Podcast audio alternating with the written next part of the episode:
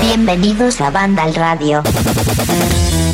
Bueno, a ver, no sé si nos volvemos. ¿Sí? No, bueno, va, vamos a hacerlo, vamos a hacerlo, vamos a hacerlo. Lo digo yo que estoy de vacaciones más que el resto del equipo que se curraron la semana pasada un express. ¿Qué tal? Saludos de José de la Fuente, esto es Banda al Radio. Estamos en la edición canónica, en la temporada número 9, capítulo número 11. Que antes de nada, Jorge Cano, muy buenas. Hola, buenas. Oye, muchas gracias por cubrirme la semana pasada. Al final sí que te escuché, lo digo para aquellos que han escuchado, se han metido entre pecho y espalda todo el podcast de la semana pasada.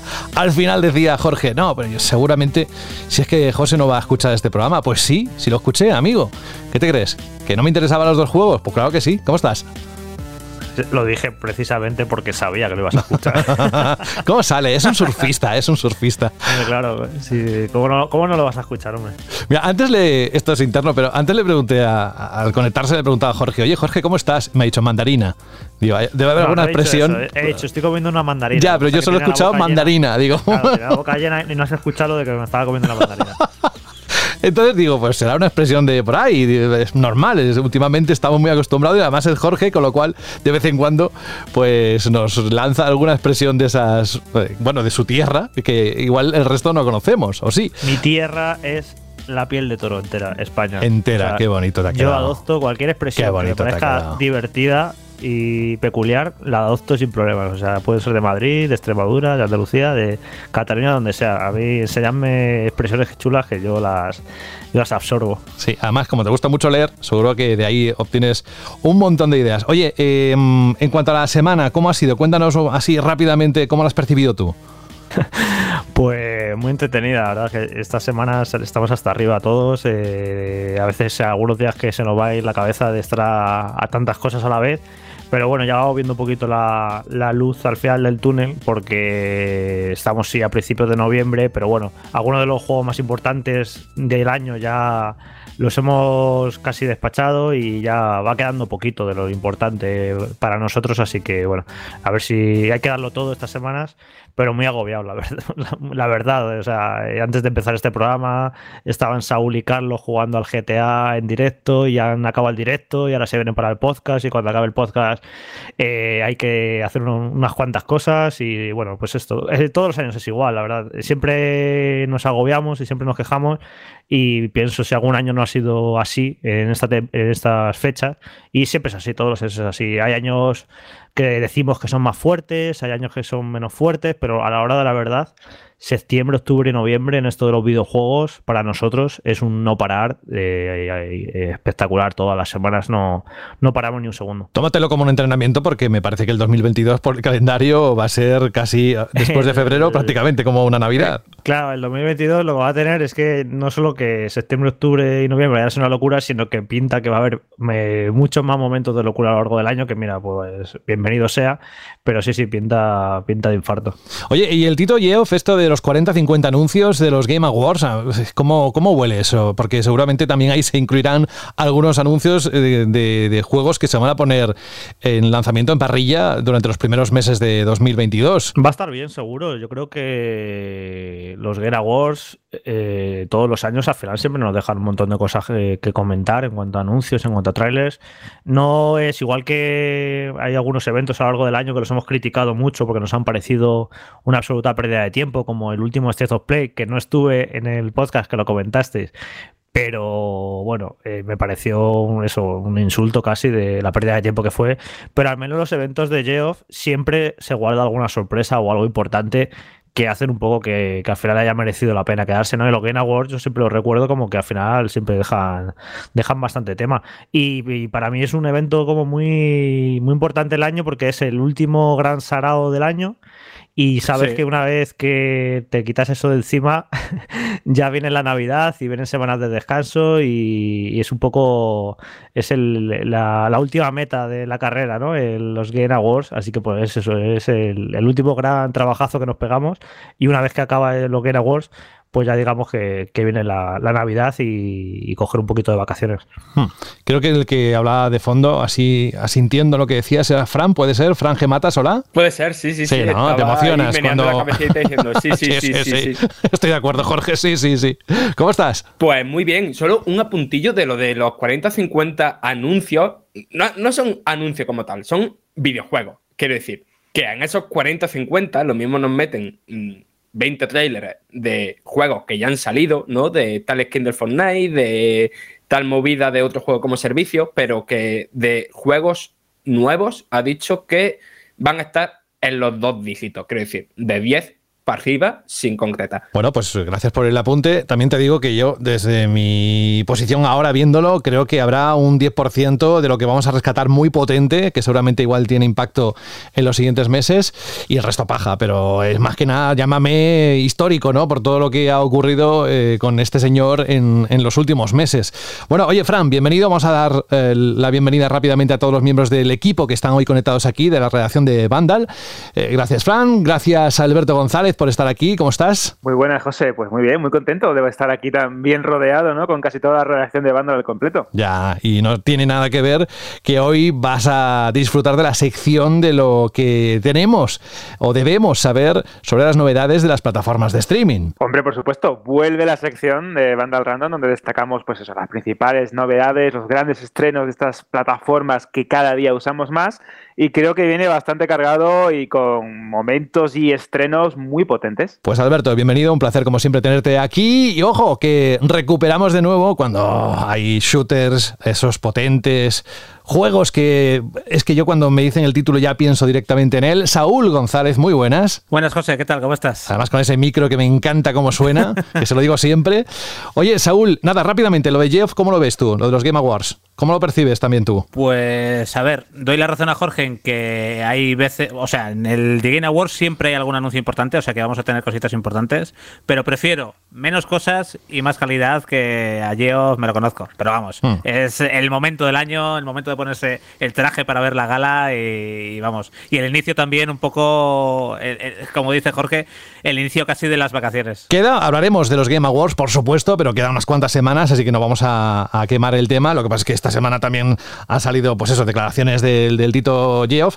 Así que nada, bienvenido Saúl. Hoy nos vas a hablar de un shooter que está, bueno, que está a la vuelta de la esquina, muy deseado, es el Battlefield 2042. Alberto no ha dicho nada, pero sí que va hoy a contarnos lo que ha en el título Jurassic World Evolution 2 a él no le gustan nada los dinosaurios, ya lo sabéis.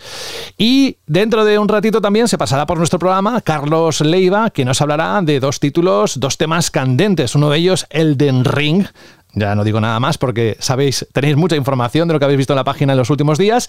Y esta semana se ponía a la venta el 11 del 11, el GTA Trilogy. También nos hablará de sus impresiones. Y a partir de aquí, pues si viene Rubén Mercado y si le deja la agenda, pues bienvenido sea. Y nosotros lo que vamos a hacer ya es dar el pistoletazo para disfrutar de este 11, capítulo 11, en una fecha que grabamos que es el 11 del 11. Llámalo casualidad, o igual es una señal por algo. De momento no he sabido descifrarla. Banda al radio. Y nos vamos con la noticia que está recorriendo Internet y las charlas en buena parte de los jugadores de todo el mundo. Es un título que cumple ni más ni menos que la friolera de 10 años. Y es que vuelvo a recurrir a la fecha, hoy, jueves 11 del 11 de 2021, se cumplen 10 años, casi nada, del lanzamiento original de The Elder Scrolls V Skyrim, un magnífico juego de rol de Bethesda que desde entonces se ha publicado en varias ediciones, como sabéis, para diversas plataformas. Su influencia tanto en el medio como en las personas interesadas en él es algo innegable, así como lo es su calidad en cada uno de los aspectos que lo componen. Mejor muestra de ello son 10 años desde su lanzamiento. También es verdad que la compañía Bethesda está empeñada en seguir recordándonos que ese juego eh, tiene algo muy especial y con esas reediciones, ¿no? Cada vez que tiene ocasión. Primero lanzó una Special Edition con mejoras de nueva generación para PlayStation 4 y Xbox One, donde la gran novedad fue la incorporación de mods en consola, adaptaciones para realidad virtual y Nintendo Switch. Y ahora llega una Anniversary Edition esta semana que vuelve a haber mejorado su aspecto gráfico y, ojo, se le suman más de 500 elementos del Creation Club. Independientemente de los inevitables memes de su continua reedición que hemos visto y seguiremos viendo, The Elder Scrolls 5 Skyrim es uno de esos juegos que ha pasado a la historia de este sector por su calidad, acogida, influencia y sobre todo por su capacidad de mantenerse vivo a lo largo de los años.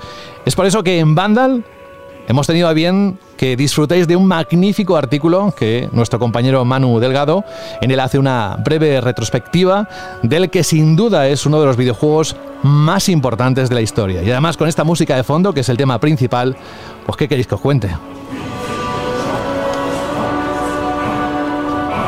Lo que sé que tienen que contarnos es el resto del equipo, los que están conectados ahora, de qué les parecen estos 10 años y, bueno, esta semana donde tiene un especial protagonismo, Jorge. Bueno, yo tuve la, no sé si fortuna, sí, es fortuna evidentemente poder de poder analizar eh, un juego tan importante, porque por otro lado responsabilidad y marrón, porque imagínate un juego tan inmenso que hay gente que juega 300 horas y no ha visto todo, pues tú imagínate que lo tuve que analizar, no sé cuándo tuve, si tuve 10 días o así, una, una auténtica paliza, ¿no?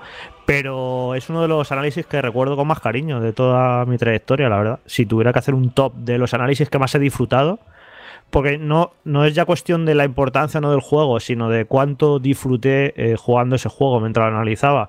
Y Skyrim es que me lo pasé pipa, la verdad. Fue una auténtica pasada. Yo y lo tengo, tengo mucho cariño a, ese análisis y a ese juego porque, bueno, pues que no lo jugó para analizarlo, lo disfrutó de otra manera, evidentemente, durante jugando durante semanas incluso durante meses. Yo me tuve que pegar ese atracón y fíjate si es bueno el juego que, que lo recuerdo como un, un atracón gustoso de disfrutar cada minuto y le tengo un cariño enorme a Skyrim. Me parece la leche. Es uno de los análisis que más me deshice en elogios a hablar maravillas. De hecho, creo que es una de las notas más altas que he puesto nunca.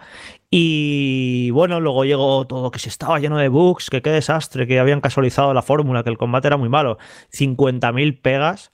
Eh, que le pudo poner la gente y pero para mí creo que el tiempo al final lo ha puesto en su sitio como la obra maestra que era y como un juego muy especial no salen juegos tan especiales a lo largo de los años y que 10 años después, curioso que todavía no haya habido una continuación y todavía de ese de Elder Scrolls 6 todavía esté lejos. Eso sí que no me lo esperaba, la, calma con la que se la iba a tomar Bethesda para dar una continuación al juego más exitoso de su historia. O sea, ha vendido una auténtica burrada, fue un, fenómeno y me parece increíble que no hayan sido capaces de todavía de, sacar una continuación que parece es muy parecido a lo que le ocurrió a Rockstar con GTA V, ¿no? Que GTA V igual eh, van a, en 2023 hará 10 años y no habrá salido GTA 6 todavía. Pues es un poco parecido. Eso fue un éxito tan grande que, no sé si les ha podido la responsabilidad o qué, pero no, no he sido capaz de darle continuidad todavía. Así que nada, ya vamos por la. Eh, fíjate, salió en PlayStation, en PlayStation 3 y 360 y acaba de salir para, para, PlayStation 5 y para la nueva Xbox. O sea, fíjate, se ha llovido. Así que nada, me parece a mí es un, es un juego muy especial y mágico. No sé, es que me, me chifla, me encantó lo, lo, que ofreció.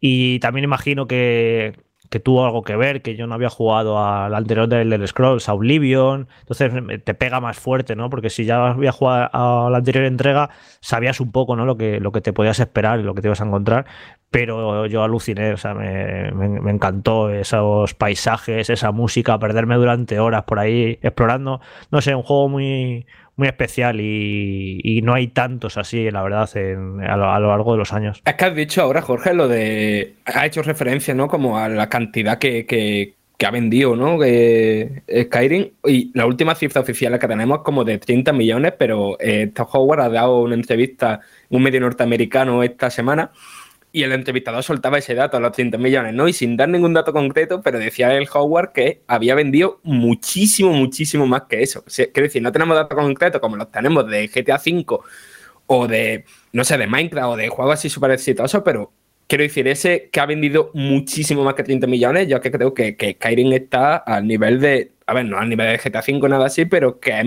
mucho más de, de, lo que la gente se piensa. Vaya. Pero es curioso, ¿no, Frank? Que por qué no da, por qué no dan las cifras y además ahora que es el décimo aniversario sacar pecho y decir que ha vendido 50 millones, no sé, no, no entiendo por qué no dan el dato, ¿no? Sí, sí, sí, es raro, porque es que eso, es que lo, lo, dijo como tan normal, en plan de Waymore, Waymore que dan 30 millones, y fue en plan de, ostras, pero ¿cuánto? Sí, es que la fecha, eh, para el reportaje nos estuvimos documentando y vimos que esa fecha de 20 millones era de 2016. Es que tú fíjate lo que ha llovido de 2016, o sea, sí, sí. Es que realmente cuando hablamos de, de cifras y de copias vendidas, eh, siempre tenemos en la cabeza, pues esos grandes títulos como GTA y ahí pensamos en Wii, pensamos en determinadas sagas o, li o licencias o eh, de estudios de desarrollo que tienen como ese nicho no propio, único, indivisible de que son los juegos más vendidos de la historia del, del ocio electrónico, etcétera. Pero es que Skyrim es posiblemente, pues eso, uno de los juegos más vendidos y uno de los más influyentes. Y personalmente eh, recuerdo con muchísimo cariño eh, este título y esta experiencia, porque para mí fue algo más un videojuego. Resulta que eh, se me estropeó la Xbox 360, tuve que comprarme una y venía en el pack instalado, ¿no? Preinstalado para descarga digital, pues eso, Skyrim. Es verdad que a mí la saga pues, me había llamado la atención, había jugado a Morrowind, también jugué a Oblivion, pero nunca había llegado como a conectar lo suficiente con la ambientación. Y esta, pues por H o por B, me pilló también con el boom de Juego de Tronos, con una serie de relecturas de otras obras de Tolkien y de la fantasía nórdica, y me entró, vaya, como, como Los Ángeles. Recuerdo que ese momento, cuando eh, eh, empiezas, sales de, del poblado y te encuentras con ese enorme, ¿no? En ese enorme mapeado, con esas montañas, esos bosques, ese sonido ambiente, esa música tan épica, tan evocadora. Es que hay muy pocos juegos que me hayan despertado lo mismo. Quizás, pues, hablando recientemente de The Stranding, ese, esa sensación de inmensidad, ¿no? De, estar en un paraje completamente distinto, en un mundo completamente distinto al que te, en el que te encuentras ahora y olvidarte que estás sujetando un mando.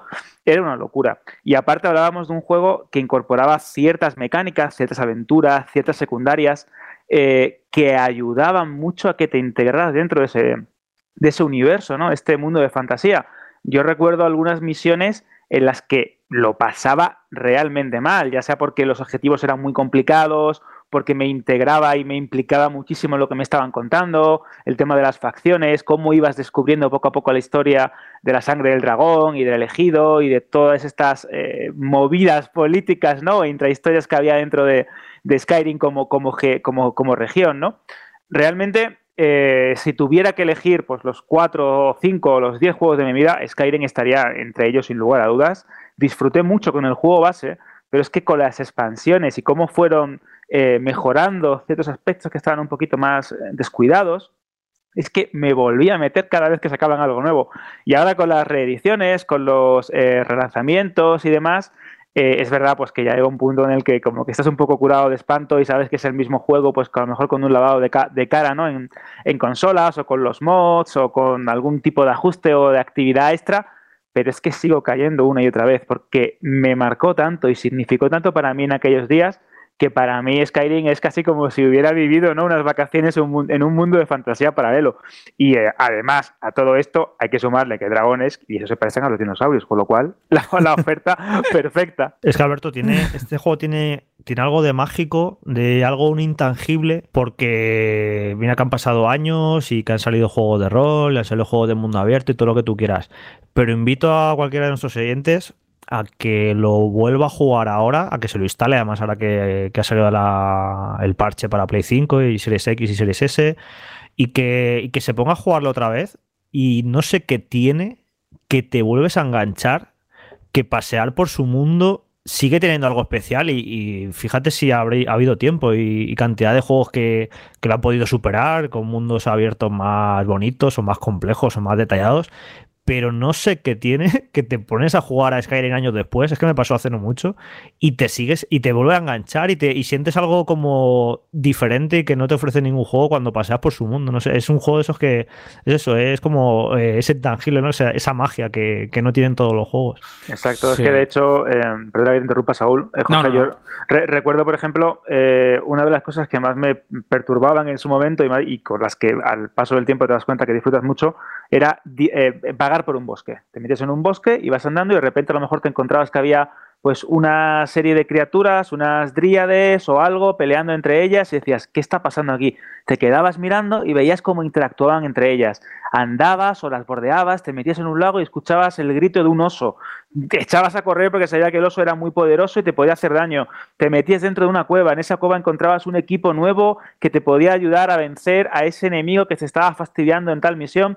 Eh, tenía algo y tenía un aspecto aventurero, un aspecto rolero, nunca mejor dicho, tan diferente, tan clásico y tan bien pensado que, como bien dices, dudo que haya juegos a posteriori que tengan mejores gráficos, mejores sistemas o mejores elementos de, mecánicas de combate o estadísticas que lleguen a superar lo que la oferta de Skyrim, que era a lo mejor más concisa, pero mejor redondeada, tenía en su momento. Es que Skyrim como universo paralelo a nuestra vida o como juego de rol inmersivo es brutal. ahora que está de moda. metaverso. ahora todo es metaverso. Metaverso. Mira, una de las, tengo dos asignaturas pendientes con Skyrim. Una es jugarla en VR cuando tenga algún casco y otra es un modo supervivencia que hay de pago de, estos modos que se crearon con la comunidad y, demás. Pero precisamente el otro día hablábamos de con Elden Ring de los mundos abiertos, de lo un poco agotado que estaba yo de tanto mundo abierto, pero es que el de Skyrim es tan bueno.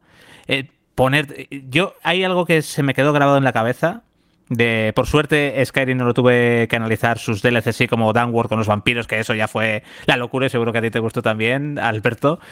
Pero recuerdo estar tranquilamente jugando las misiones y demás. Y llegó un momento que dije, leches, esta, esta cadena de quest tan larga, ¿con esto se acaba el juego? Me había ido por una cadena de quest larguísima eh, yo disfrutando a mi bola, paseando a mi bola, larguísima, que me había llegado a pensar que era la trama, la, trama final o algo así. Digo, pero bueno, pero, y todavía me queda todo esto por hacer. Esto es increíble. Y tenía una enganchada, pero pero vamos, indecente. Y luego todo lo que se generaba alrededor, la banda sonora, ese mítico Furroda y todo lo que generaba el juego, no sé, se causó una tormenta perfecta con, con Skyrim de, de, cosas que lo hicieron muy especial y sigue siendo a día de hoy especialísimo y muy, pero que muy disfrutable. De hecho, el, el mayor pecado de, de The Elder Scrolls es no tener todavía un The Elder Scrolls 6, pero claro, después de Skyrim es una tarea muy, pero que muy difícil. Yo creo que también es importante reseñar la importancia cultural fuera de la industria del videojuego, o sea, cultural en general, que, tuvo Skyrim, que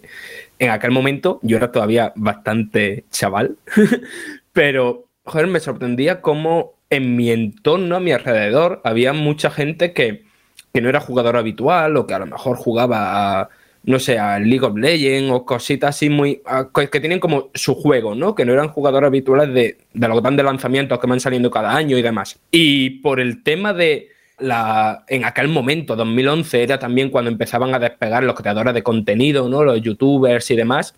O sea, a mí me sorprendía eso, como gente que, que tenía su juego, ¿no? Su FIFA, su League of Legends, su Animal Crossing, su lo que sea, todo el mundo estaba o jugando o viendo o leyendo sobre, como que todo durante meses giraba alrededor de Skyrim. Y no sé, fue algo increíble en, una generación entera, ¿sabes? De cualquier chaval que en aquella época tuviera 15, 16 años, este juego como que ha, afectado a su adolescencia de algún modo. Esto lo, hablamos con Rubén aquí una vez en el programa, que, que Skyrim se agotó cuando salió en España porque fue tal el éxito que no se esperaban vender tantísimo y durante una semana recuerdo perfectamente que, fue bastante difícil hacerse con Skyrim. Eh, no, no, había, no había juegos suficientes, así que para que os imaginéis el, el, fenómeno que fue en su momento.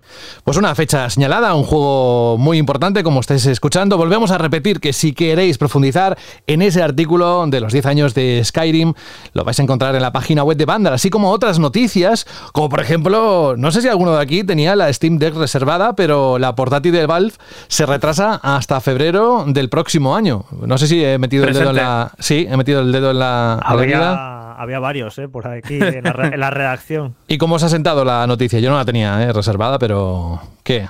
Pues para mí ninguna sorpresa porque de hecho la fecha de lanzamiento de la consola o PC portátil de mano, como queréis llamarlo, eh, ya se había modificado en la página varias veces. En vez de diciembre ponía, dependiendo del modelo, primer trimestre de 2022 y demás. O sea que ya la tragedia ya se, se intuía.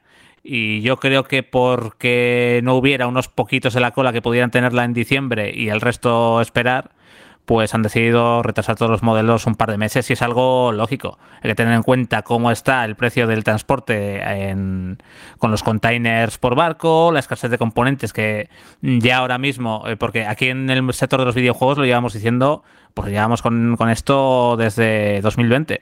Pero también a nivel general parece que ahora se, se, le está dando más importancia a toda esta escasez de componentes. Entonces, pues bueno, para mí mejor que lo retrasen un par de meses. Tampoco es una consola con la que vayamos a tener nuevos juegos y demás, sino que es una especie de plataforma como servicio, como la veo yo. Entonces tampoco tengo prisa si lo retrasan un par de meses. Otra cosa es que se retrasase un año. Pero un par de meses. Lo de plataforma como servicio, porque te lo puedo llevar al baño. Sí. Uy. Una Qué imagen. sobre todo sobre esto que lo de la escasez de los semiconductores eh, dicen los que saben de esto, bueno, los que saben, no tanto, los que lo fabrican, AMD, Intel, que esto va a seguir durante todo 2022 no se va a acabar de un día para otro. De hecho, ya salió la noticia de que PlayStation 5 ha tenido que recortar sus previsiones de fabricar consolas. O sea, y Nintendo hace poco también dijo lo mismo. Así que todo este problemita de, para tener consola, para tener tarjetas gráficas y demás, eh, parece que nos va a seguir acompañando durante todo 2022. Así que es un problema, eh, a ver, evidentemente en muchos aspectos, pero sobre todo lo que, está, lo que va a provocar es que la nueva generación de consolas va a tardar en arrancar mucho más de lo normal, porque si todo el mundo, si no todo el mundo que quiere no se puede, no se puede comprar una, una consola de nueva generación, pues ¿quién se va a poner a hacer juegos de nueva generación solo si no hay consolas? Y esto va a ser un lastre. ¿eh? Y normal, al final la decisión está de Sony de sacar Gran Turismo 7 todavía en PlayStation 4 y de sacar God of War Ragnarok en PlayStation 4 y de sacar el nuevo Horizon Forbidden West en PlayStation 4, que nos molestaba mucho, que no le veíamos sentido, que bla, bla, bla, que parece que no querían en las generaciones, pero yo creo que todo viene motivado por el problema que hay con, eh, con las escasez mundial semiconductores, con la posibilidad de fabricar consolas y todo esto va a lastrar, la verdad, la, nueva generación que va que ya eh, justo ahora cumple un año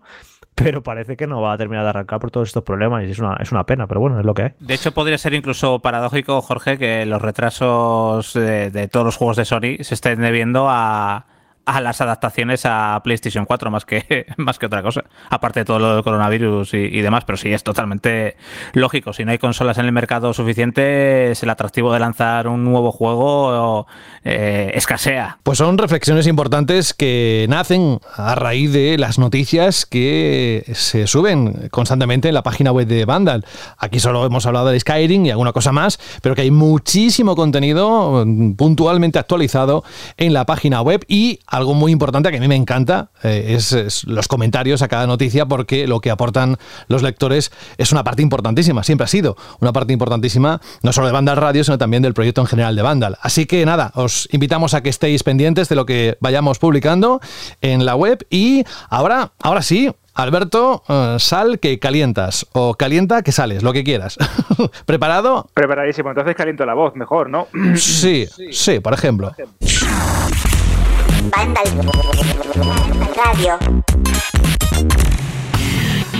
Y hasta aquí.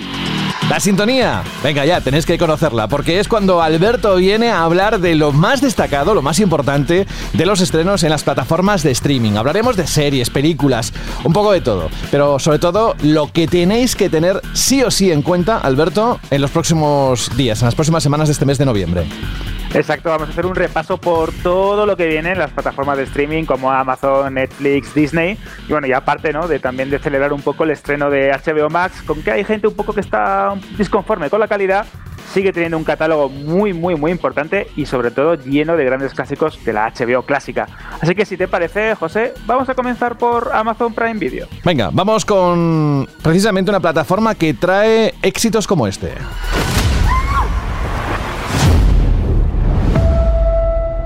La rueda del tiempo gira.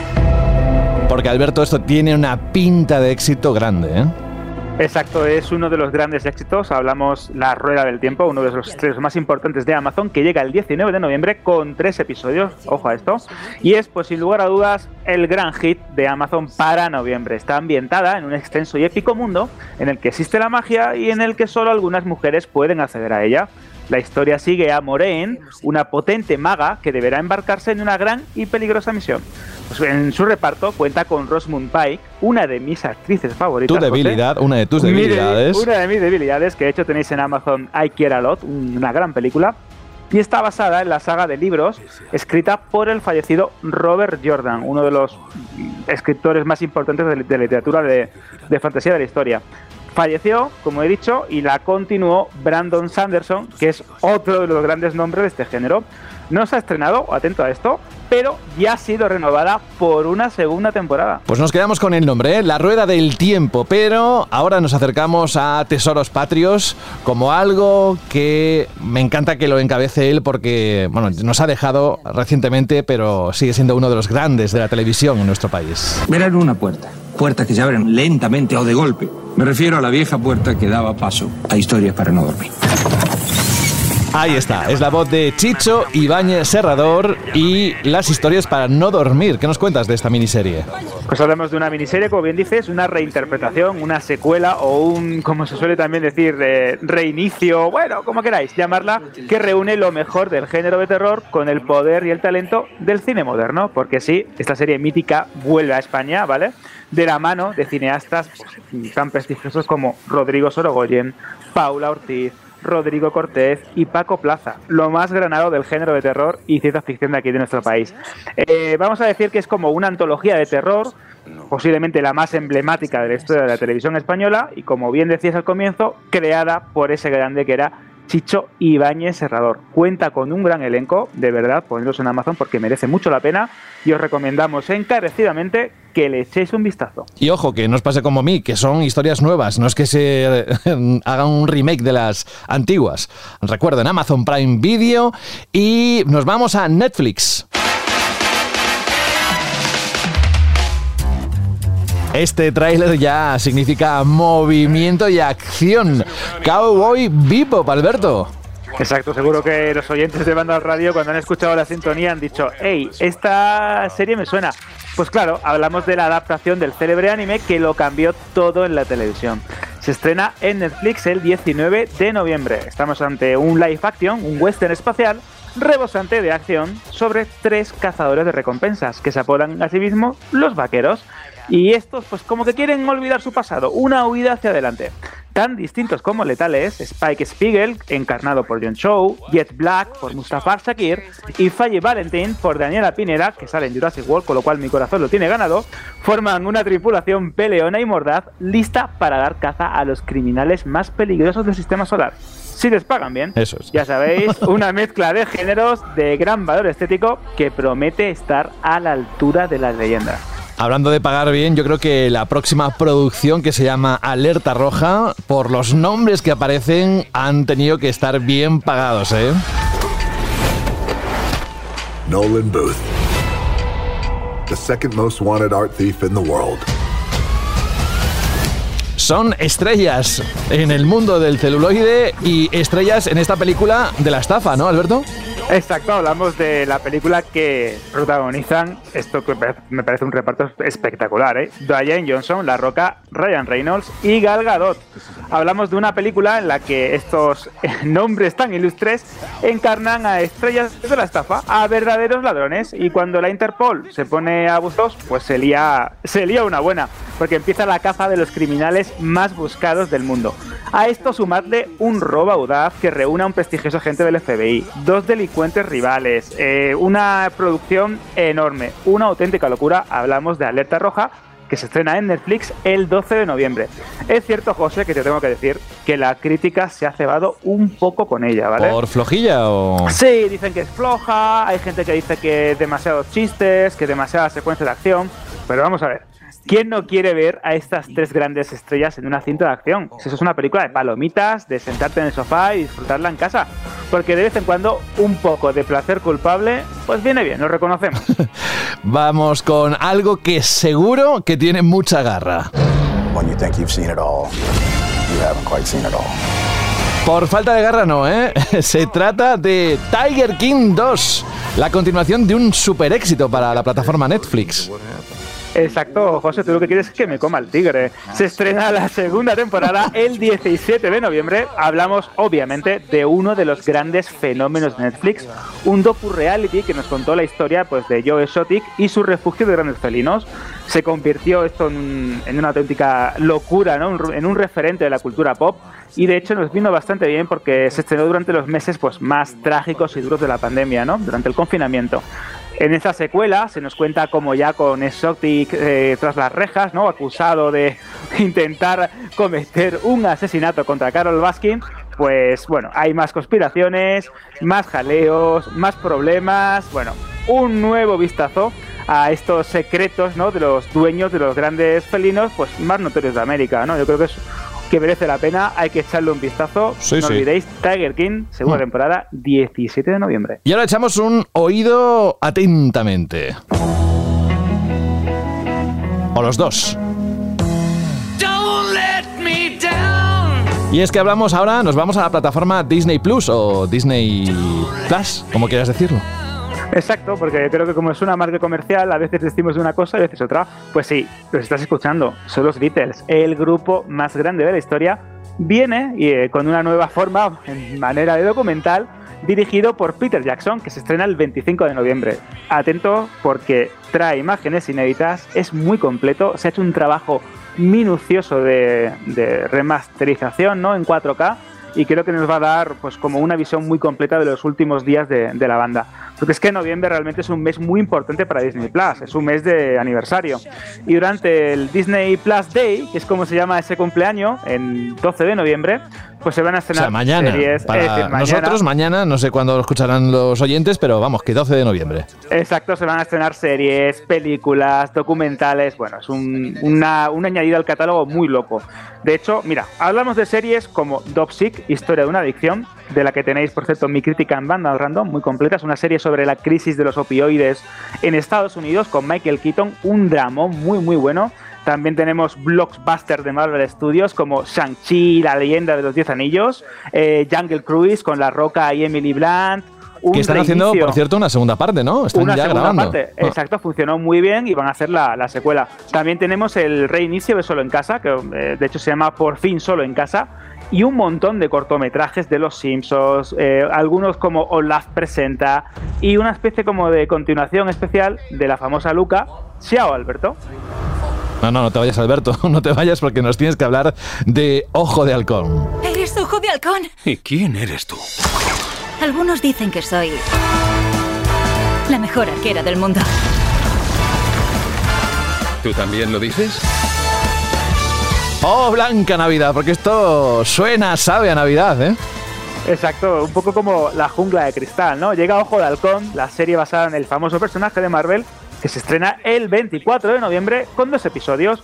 Nos ofrece una emocionante historia en la que ambos personajes, como estáis escuchando, Clint Barton y Kate Bishop, encarnados por Jeremy Renner y Hayden Stanfield, que por cierto tiene muy buenas canciones, José, apuntas ahí, tendrán que enfrentarse ambos a un sinfín de peligros en una huida constante a través de Nueva York. Ojo, en plena Navidad. Casi nada, pero esto solo es un pequeño tastet que decimos por aquí. Vamos, es un aperitivo porque hay muchas más cosas, no solo las que vamos a contaros el próximo mes en ese repaso del mes de diciembre de las distintas plataformas, sino si queréis toda esta información, ¿dónde podéis encontrarlas, Alberto? Pues en banda random, en la web en la que podéis encontrar pues, incluso los resultados de taquilla de Eternals, la- el último blockbuster de Marvel Studios, los últimos rumores sobre Spider-Man No Way Home, que están las redes sociales que- que están en ebullición, con fotos filtradas, con imágenes, una locura. Más sobre Dune y su segunda parte, cuando empieza el rodaje, de qué va a tratar, el último tráiler ¿no? de Stranger Things y su cuarta temporada. Bueno, una auténtica locura. Pero no solo eso, porque también tenemos reportajes temáticos de todo tipo. De hecho, tengo uno que publicamos el otro día sobre el metaverso de Facebook y Mark Zuckerberg. Ahí es nada, ahí sabéis, en banda random lo tenéis todo. Os esperamos. Pues gracias Alberto por este repaso rápido de lo que tenemos que tener en cuenta de cara a las plataformas de streaming y bueno, que estéis muy atentos a ese punto de la página web, a esa sección importantísima con grandes seguidores que hay cada vez más adeptos y adeptas a, la información que, que ahí se publica, que es Vandal Random y nosotros seguimos con Vandal Radio y con más noticias con más información sobre videojuegos. No te vayas muy lejos que tienes que contarnos cosas. Banda al radio.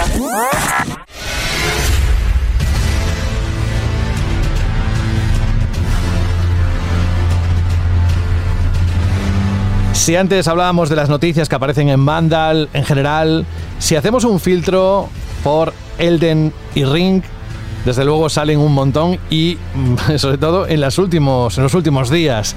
Que si 15 minutos de su gameplay, que ha sido el gran protagonista de esta semana. Que si las invitaciones para la beta cerrada. Que, bueno, un montón de cosas, pero no es para menos. Es el nuevo videojuego de From Software, los creadores de Dark Souls, Sekiro o Bloodborne, que os voy a contar ya de Miyazaki y de su obra. Y además que precisamente converge eh, lo que es la idea, la, la, magia de este hombre con George R.R. R. Martin, el autor de Canción de Hielo y Fuego y muchas más cosas que ya sabéis. Todo en un proyecto llamado Elden Ring. Eso sí, tenemos fecha del 25 de febrero que se pondrá a la venta, a pesar de que ha sufrido algunos retrasos. Esperemos, cruzamos los dedos para que no se mueva de ahí. ¿Y quién viene ahora? Pues ni más ni menos que, como dije al principio, Carlos Leiva. Muy buenas, compañero, bienvenido. Buenas a todos, ¿qué tal? Bueno, supongo que últimamente no te voy a preguntar sobre el trabajo porque sé, como ha dicho Jorge, que vas a full, así que ánimo, pero que estamos muy pendientes de, por ejemplo, ahora vamos a hablar en, en unos segundos de Elden Ring, pero luego volveremos a hablar de otro juego que es el GTA Trilogy, del cual también tienes impresiones. Pero vamos a empezar por el juego de Front Software. ¿Qué nos tienes que contar de él? ¿Qué has visto? ¿Qué creas que es lo que tenemos que saber? Uf, ¿Por dónde empezar? que ya aquí de entrada eh, hemos llegado a hacer un vídeo, Saúl y yo hablando de media hora y porque tuvimos que cortar, porque era el máximo que nos dejaban. Pues a ver, de entrada, la primera impresión que el juego me transmitió cuando, mm, bueno, cuando empecéis a jugar a la beta, eh, al menos a mí, eh, fue como, eh, esto es Dark Souls 4. O sea, es como los controles, el ritmo de los combates, las animaciones, el cómo encarar a los enemigos. Es todo muy, muy, muy, muy Dark Souls. O sea, es como dices, es que aquí está la esencia de, de Dark Souls que tanto me gustó. Lo que pasa que, claro, una vez terminas el tutorial y sales al mundo, ahí te encuentras lo que es la gran novedad del juego y digamos lo que lo marca todo, que es el mundo abierto. Esta vez eh, tenemos un juego de mundo abierto que abandona los mundos interconectados que antes creaba Front Software con la mayoría de sus juegos.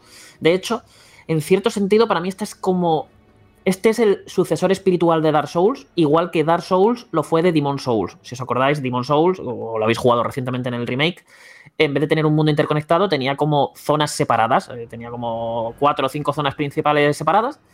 Y. Y luego en Dark Souls se dio el salto a ese mismo tipo de diseño, pero interconectando todas esas zonas de formas súper chulas. Y ahora, pues aquí este es el siguiente paso, que es el de los mundos abiertos. ¿Y esto qué trae consigo? Pues de entrada, un énfasis brutal en la exploración. Si en Dark Souls, los, bueno, los, los, juegos anteriores de Front Software, siempre estás a vida o muerte luchando contra absolutamente todo para hacer cualquier cosa, es decir, la exploración era muy importante también en estos juegos, pero era como que siempre que ibas a tirar a un sitio, siempre tenías que estar pegándote con enemigos, siempre tenías que estar superando trampas, obstáculos. Aquí es un poquito otro rollo. Aquí es de, ostras, de repente acabo de salir a un mundo abierto en el que me están dando absoluta, absoluta libertad desde el minuto uno para que yo vaya a donde me dé la realísima gana. Y te encuentras ahí mirando el escenario y diciendo, ¿a dónde voy? Pero es que la cosa, porque aquí no hay marcadores de misiones, ni iconos en el mapa, ni nada de eso. No es ese tipo de mundo abierto, a lo mejor rollo Ubisoft, ni, ni, much, ni muchísimo menos. Entonces, tú llegas ahí y dices, ¿a dónde voy? Y esto, o sea, el despertarte la curiosidad para ir a sitios, lo consiguen a través del propio diseño de niveles, de cómo está diseñado ese mundo. Esto no es un mundo abierto de estos que te da la impresión de que son como gigantescas extensiones de terrenos que se han generado con tecnología procedimental de forma más o menos aleatoria. No, no, no. Aquí te das cuenta que cada palmo del, cada palmo del mapa, cada roca, cada desvío que hay, cada precipicio, cada cueva, todo tiene un sentido de. O sea, todo está puesto ahí por un motivo y por una razón. Es todo como muy, muy artesanal, muy diseño de front software. Y con esto que consigue, que desde el primer minuto tú sales al mapa y estás viendo un castillo lo alto de, una colina, eh, una playa a la izquierda al fondo de un acantilado, eh, unas ruinas extrañas de, de lo que parece un, un, poblado, una estructura así gigantesca de piedra que, que no sabes bien qué es, un gran pantano. Siempre estás viendo cosas, siempre estás viendo algo que te está llamando la atención. Y lo mejor es que sabes que en el momento que vayas a ir para allá, vas a encontrar cosas. O sea, eh, cualquier cosa que te llame la atención es porque ahí hay algo. Hay alguna recompensa, hay algún reto opcional, hay algún desafío, lo mismo encuentras una mini mazmorra. Siempre estás encontrando cosas, descubriendo secretos. Y todo esto, al menos al principio, lo que es la parte de la beta, en un espacio muy reducido. Es decir, eh, mm, te das cuenta claramente que el porcentaje de mapa que se recorre en la beta es minúsculo en comparación a lo que va a ser el resto del juego.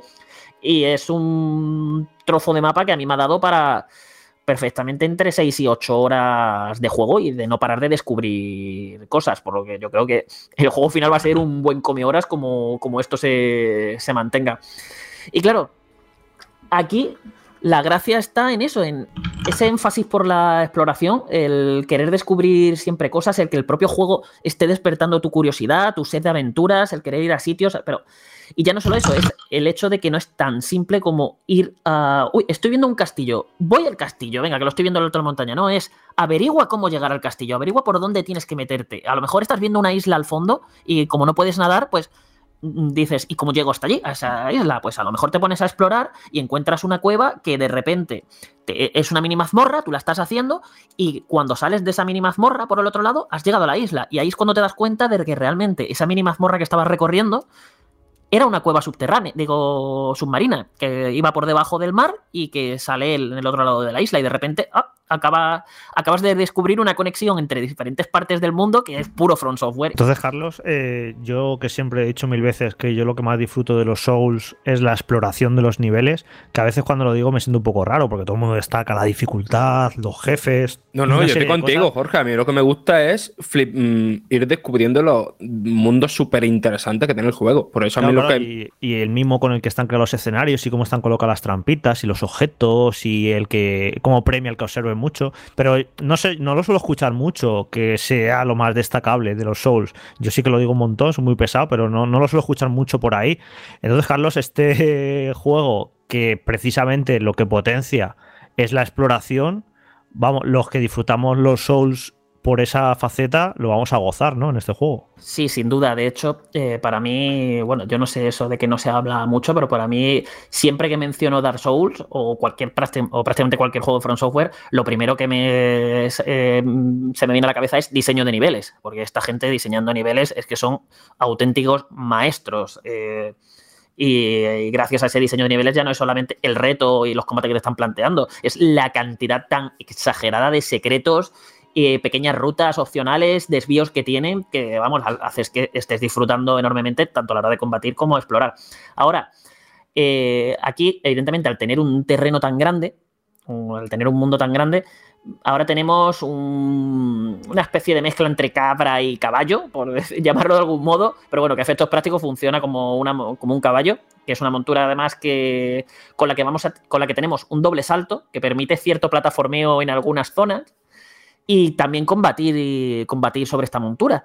Y la gracia está en que hay algunos enemigos y jefes que son tan grandes que resulta prácticamente imposible esquivar cierto muchos de sus ataques si no estás eh, si no vas con esta montura. Entonces, como le da una nueva una nueva capita de, de variedad a lo que son los combates. Creo que es muy básico el combate a caballo, al menos por lo que nos han enseñado, porque prácticamente te montas en él y es pegar golpe flojo, golpe fuerte y usar objetos para curarte y, poco más. Y luego, pues eso, vas dándole sprint al caballo para salir corriendo de a lo mejor el fogonazo de un dragón y poco más. Y en ese sentido, pues habrá que ver un poquito más. Pero al menos yo, a mí no me ha disgustado pelear a, a caballo. Me ha parecido la experiencia divertida. Pero habrá que ver si luego es un poquito más, un poquito más profunda. Más cosillas sobre este mundo abierto. Una de las cosillas que me ha generado dudas es el tema de las mini, de las mazmorras que os he comentado, porque generalmente cuando tú llegas a una la encuentras, suele ser como un momento de ¡ostras! He encontrado una mini mazmorra, que es una sensación muy parecida a la que a mí me transmitía cada vez que encontraba un santuario en Breath of the Wild. Y el problema es que estas mini mazmorras, el diseño que tiene, a mí me han dejado un poquillo frío.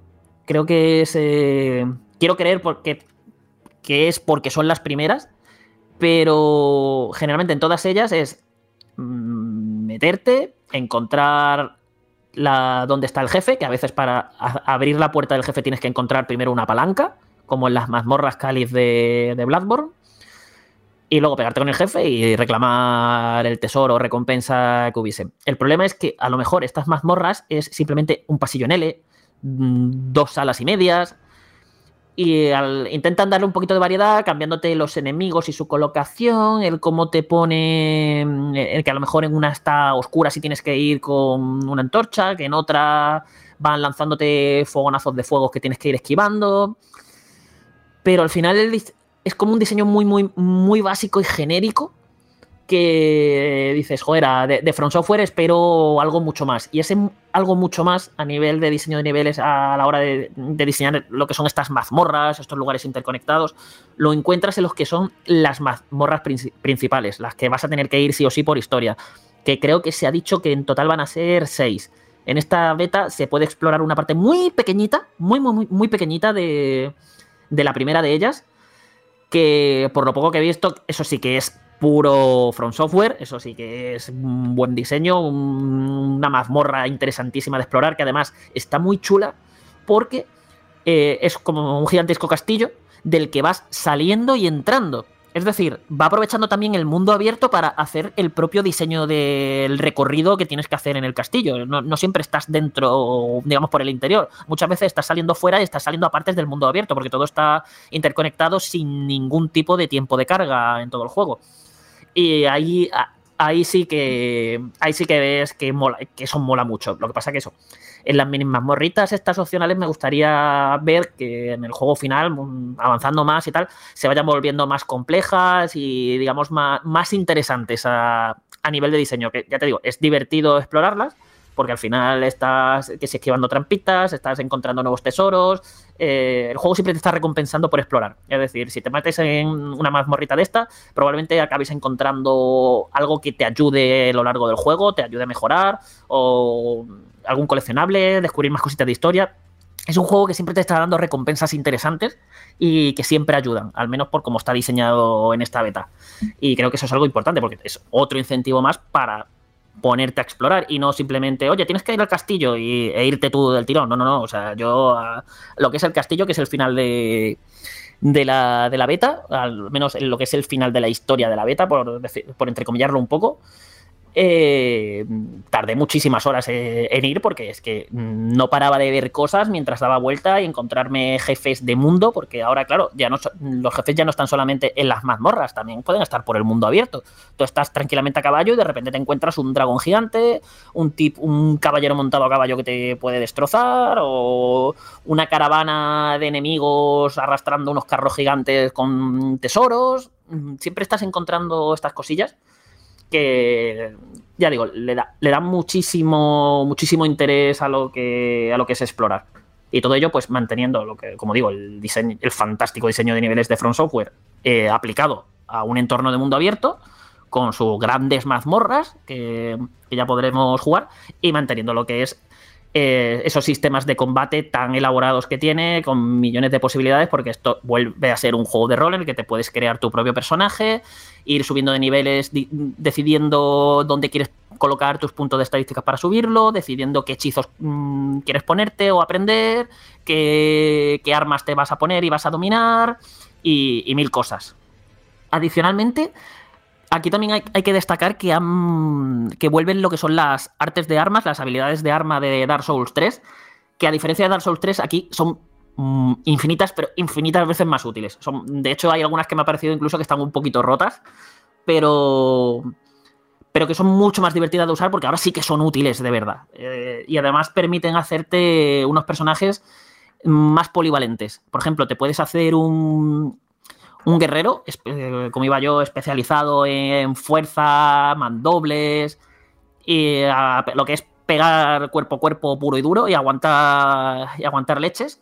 Pero claro, a lo, eh, mejor le pones a tu arma, porque a, a medida que vas encontrando las, las cenizas de arma, que prácticamente son las habilidades, puedes imbuir esas cenizas en tu arma para que adquieran habilidades nuevas e incluso propiedades, les cambian las propiedades, las estadísticas, los atributos con los que escala y demás, le cambian estas cosillas, pero claro, a lo mejor le pones a tu arma, mm, tu mandoble de dos manos, una habilidad que permita levantar la espada al cielo y que caiga un rayaco sobre el enemigo y de repente tienes ahí un ataque mm, bastante dañino y, y fuerte que te permite atacar a distancia. Entonces ya eres un guerrero ahí que aguanta bastante, que mete, eh, que unos buenos tortazos cuerpo a cuerpo, pero que encima además, cuando lo necesita, puede lanzar rayos a distancia.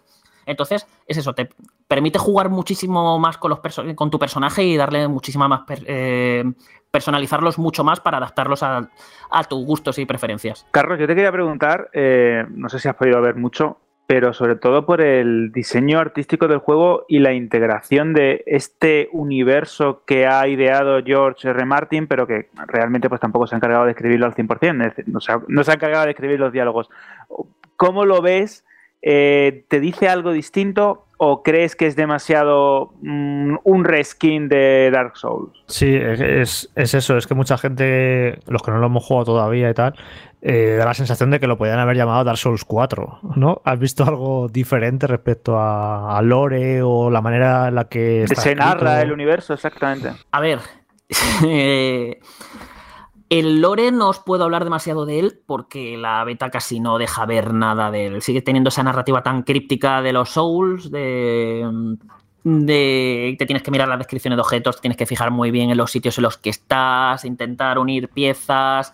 Eh, es un, un enorme rompecabezas que decían que iba, se iba a entender mucho mejor y demás, pero al menos por esta beta yo lo veo igual que en los Souls. Y claro, eh, lo que hay mm, no me da la información suficiente para que yo empiece a encajar piezas. Así que no, no sabría decir eh, en ese sentido. Lo que sí que noto, por ejemplo, eh, a nivel artístico, es que es un mundo como un poquito más brillante, más bonito. mm, o sea, es un mundo en ruinas, pero no lo ves tan decadente, tan sucio, eh, tan destrozado como puede ser el de Dark Souls. Sí, es- ya digo, es otro mundo que ha sido completamente devastado, pero mm, lo ves como un poquito más luminoso, como más esperanzador eh, lo que te están mostrando.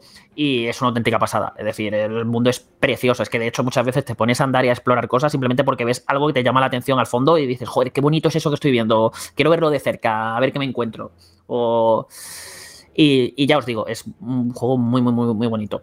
Que sí, que da esa sensación de que perfectamente esto podría haber sido Dark Souls 4. Ya digo, para mí es, la, es el sucesor espiritual totalmente de. O sea, es el equivalente a. que Es el equivalente a Dark Souls de lo que Dark Souls fue para Demon Souls, para mi gusto. Como el siguiente paso, ¿no? De, de From Software. Pero manteniendo toda esa esencia, toda esa fórmula. De hecho, lo vais a notar mucho, por ejemplo, en las animaciones. Que muchos han hablado de que se ha reciclado mucho y tal. Y sí, hay animaciones nuevas, hay bastantes animaciones nuevas, de hecho. Pero también hay muchísimas que se han reciclado y que precisamente gracias a eso es muchas veces que sabes combatir, ¿no? Porque estás bien, sabes cómo, cómo va a hacer la animación tu personaje, el, ti- el timing que va a tener, la- los enemigos, cómo- en qué momento tienes que esquivar y cuándo bloquear. Es como. Te está dando muchas pistas de. O sea, yo me sentía cómodo prácticamente ya no solo por los controles, sino por el mismo hecho de cómo se movían los personajes y. Y los enemigos, pero ya os digo que a nivel artístico es una auténtica, es una auténtica pasada. Simplemente un, que- un día ¿Mm? un tema, un- para un tema de debate que me, me sorprende un poco lo que le molesta a la gente que se reciclen cosas de los juegos. ¿eh? Es bastante- se enfada mucho la gente y no acabo de entender demasiado bien por qué, pero bueno, que es como que a mejor se sienten estafados, ¿no? Porque un estudio recicle su propio trabajo para otro juego completamente nuevo, pero anda que no hay cosas creadas en este juego en cuanto a enemigos, a arte, a mecánicas y tal, y porque reciclen unas pocas animaciones, no sé, no le veo el problema, pero bueno, que me parece curioso que la gente se enfada mucho cuando ve cosas recicladas en los juegos. Sí, pero bueno, ya te digo que. Que, o sea, es que te pones a jugar y es que es lo último que está. Al, princi- al principio sí lo piensan mucho, sobre todo cuando hagáis el tutorial. Es que, claro, el tutorial, como estás en una zona cerrada y demás, es que vas a estar diciendo esto es Dark Souls 4. O sea, me, me cuesta distinguirlo de- del 3. Pero tiene. Pero ya os digo que vais a ver bastante miga. Además, por ejemplo, ahora hay un sistema de sigilo muy básico, muy básico, que prácticamente es agacharte para no hacer ruido y meterte entre hierbas para que no te vean. Que sinceramente yo todavía no le he visto utilidad, o no le he visto mucha utilidad. Yo he, he ido arramblando ahí con, con mi, con mi caballo o con mi cabrallo, como lo están man- llamando por aquí en el chat interno. No sé quién será eso del cabrallo, la verdad. No Es lo que quien lo haya puesto, desde luego. La cosa que va tarde, porque ese término ya lo, lo estaba usando cuando estaba hablando con Alejandro Pascual de 3D Juego, cuando estábamos comentando la beta, ya, ya, ya él, lo- ya él lo llamaba así, así que ya vais. y nada, que yo ya os digo que el juego, todo lo que he jugado, estoy encantado. Más novedades, que es que ya digo, nos, pod- nos podemos tirar aquí hablando horas. Eh, han metido ahora un nuevo sistema eh, de invocaciones en el que eh, tú vas aprendiendo unos hechizos con los que invocas guerreros espirituales. Puedes invocar un guerrero espiritual por vez y siempre y cuando estés en una zona en la que se pueda invocar. Esto el juego lo indica con un icono en la pantalla, en el lado izquierdo de la pantalla, que te indica que tú puedes sacar una invocación. Eh, Como son hechizos, cuestan maná. O sea, te cuestan puntos de magia, cuestan mucho, muchos puntos de magia. Yo, de hecho, para invocar a una de ellas, me tuve que subir la estadística de puntos de magia, que me subía los puntos de magia, para, para poder invocarla, porque me pedía 100 y yo tenía 90 y algo. O sea, que es algo que te, te va a gastar recursos en ese sentido. Pero son, me parece que son muy, muy, muy, muy útiles. Al principio parece que no, que están un poquito más equilibradas, eh, la- las dos primeras que encontré, de hecho, era como que, bueno, esto no. Me distraen un poco los enemigos, me ayudan, porque mm, te hacen la función de lo que eran los NPC de juego de, de otros de los Dark Souls. Entonces tú los invocas y generalmente pues aguantan lo que pueden y mm, hacen un daño justito.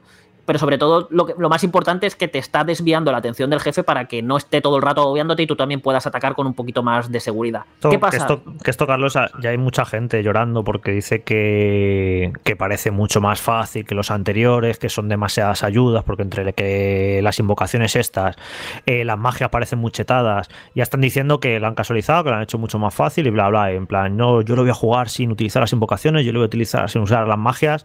Hay como esa ya esa duda y esa sombra por encima del Elden Ring de que lo han hecho más fácil que los Souls. Pues mira, en cierto sentido, mm, puedo entender esa forma de ellos querer entender el juego. Porque eh, ya te digo, al principio están más o menos que parece que ayudan un poquito y bien. Pero yo, por ejemplo, eh, las invocaciones también son una recompensa del juego por explorar.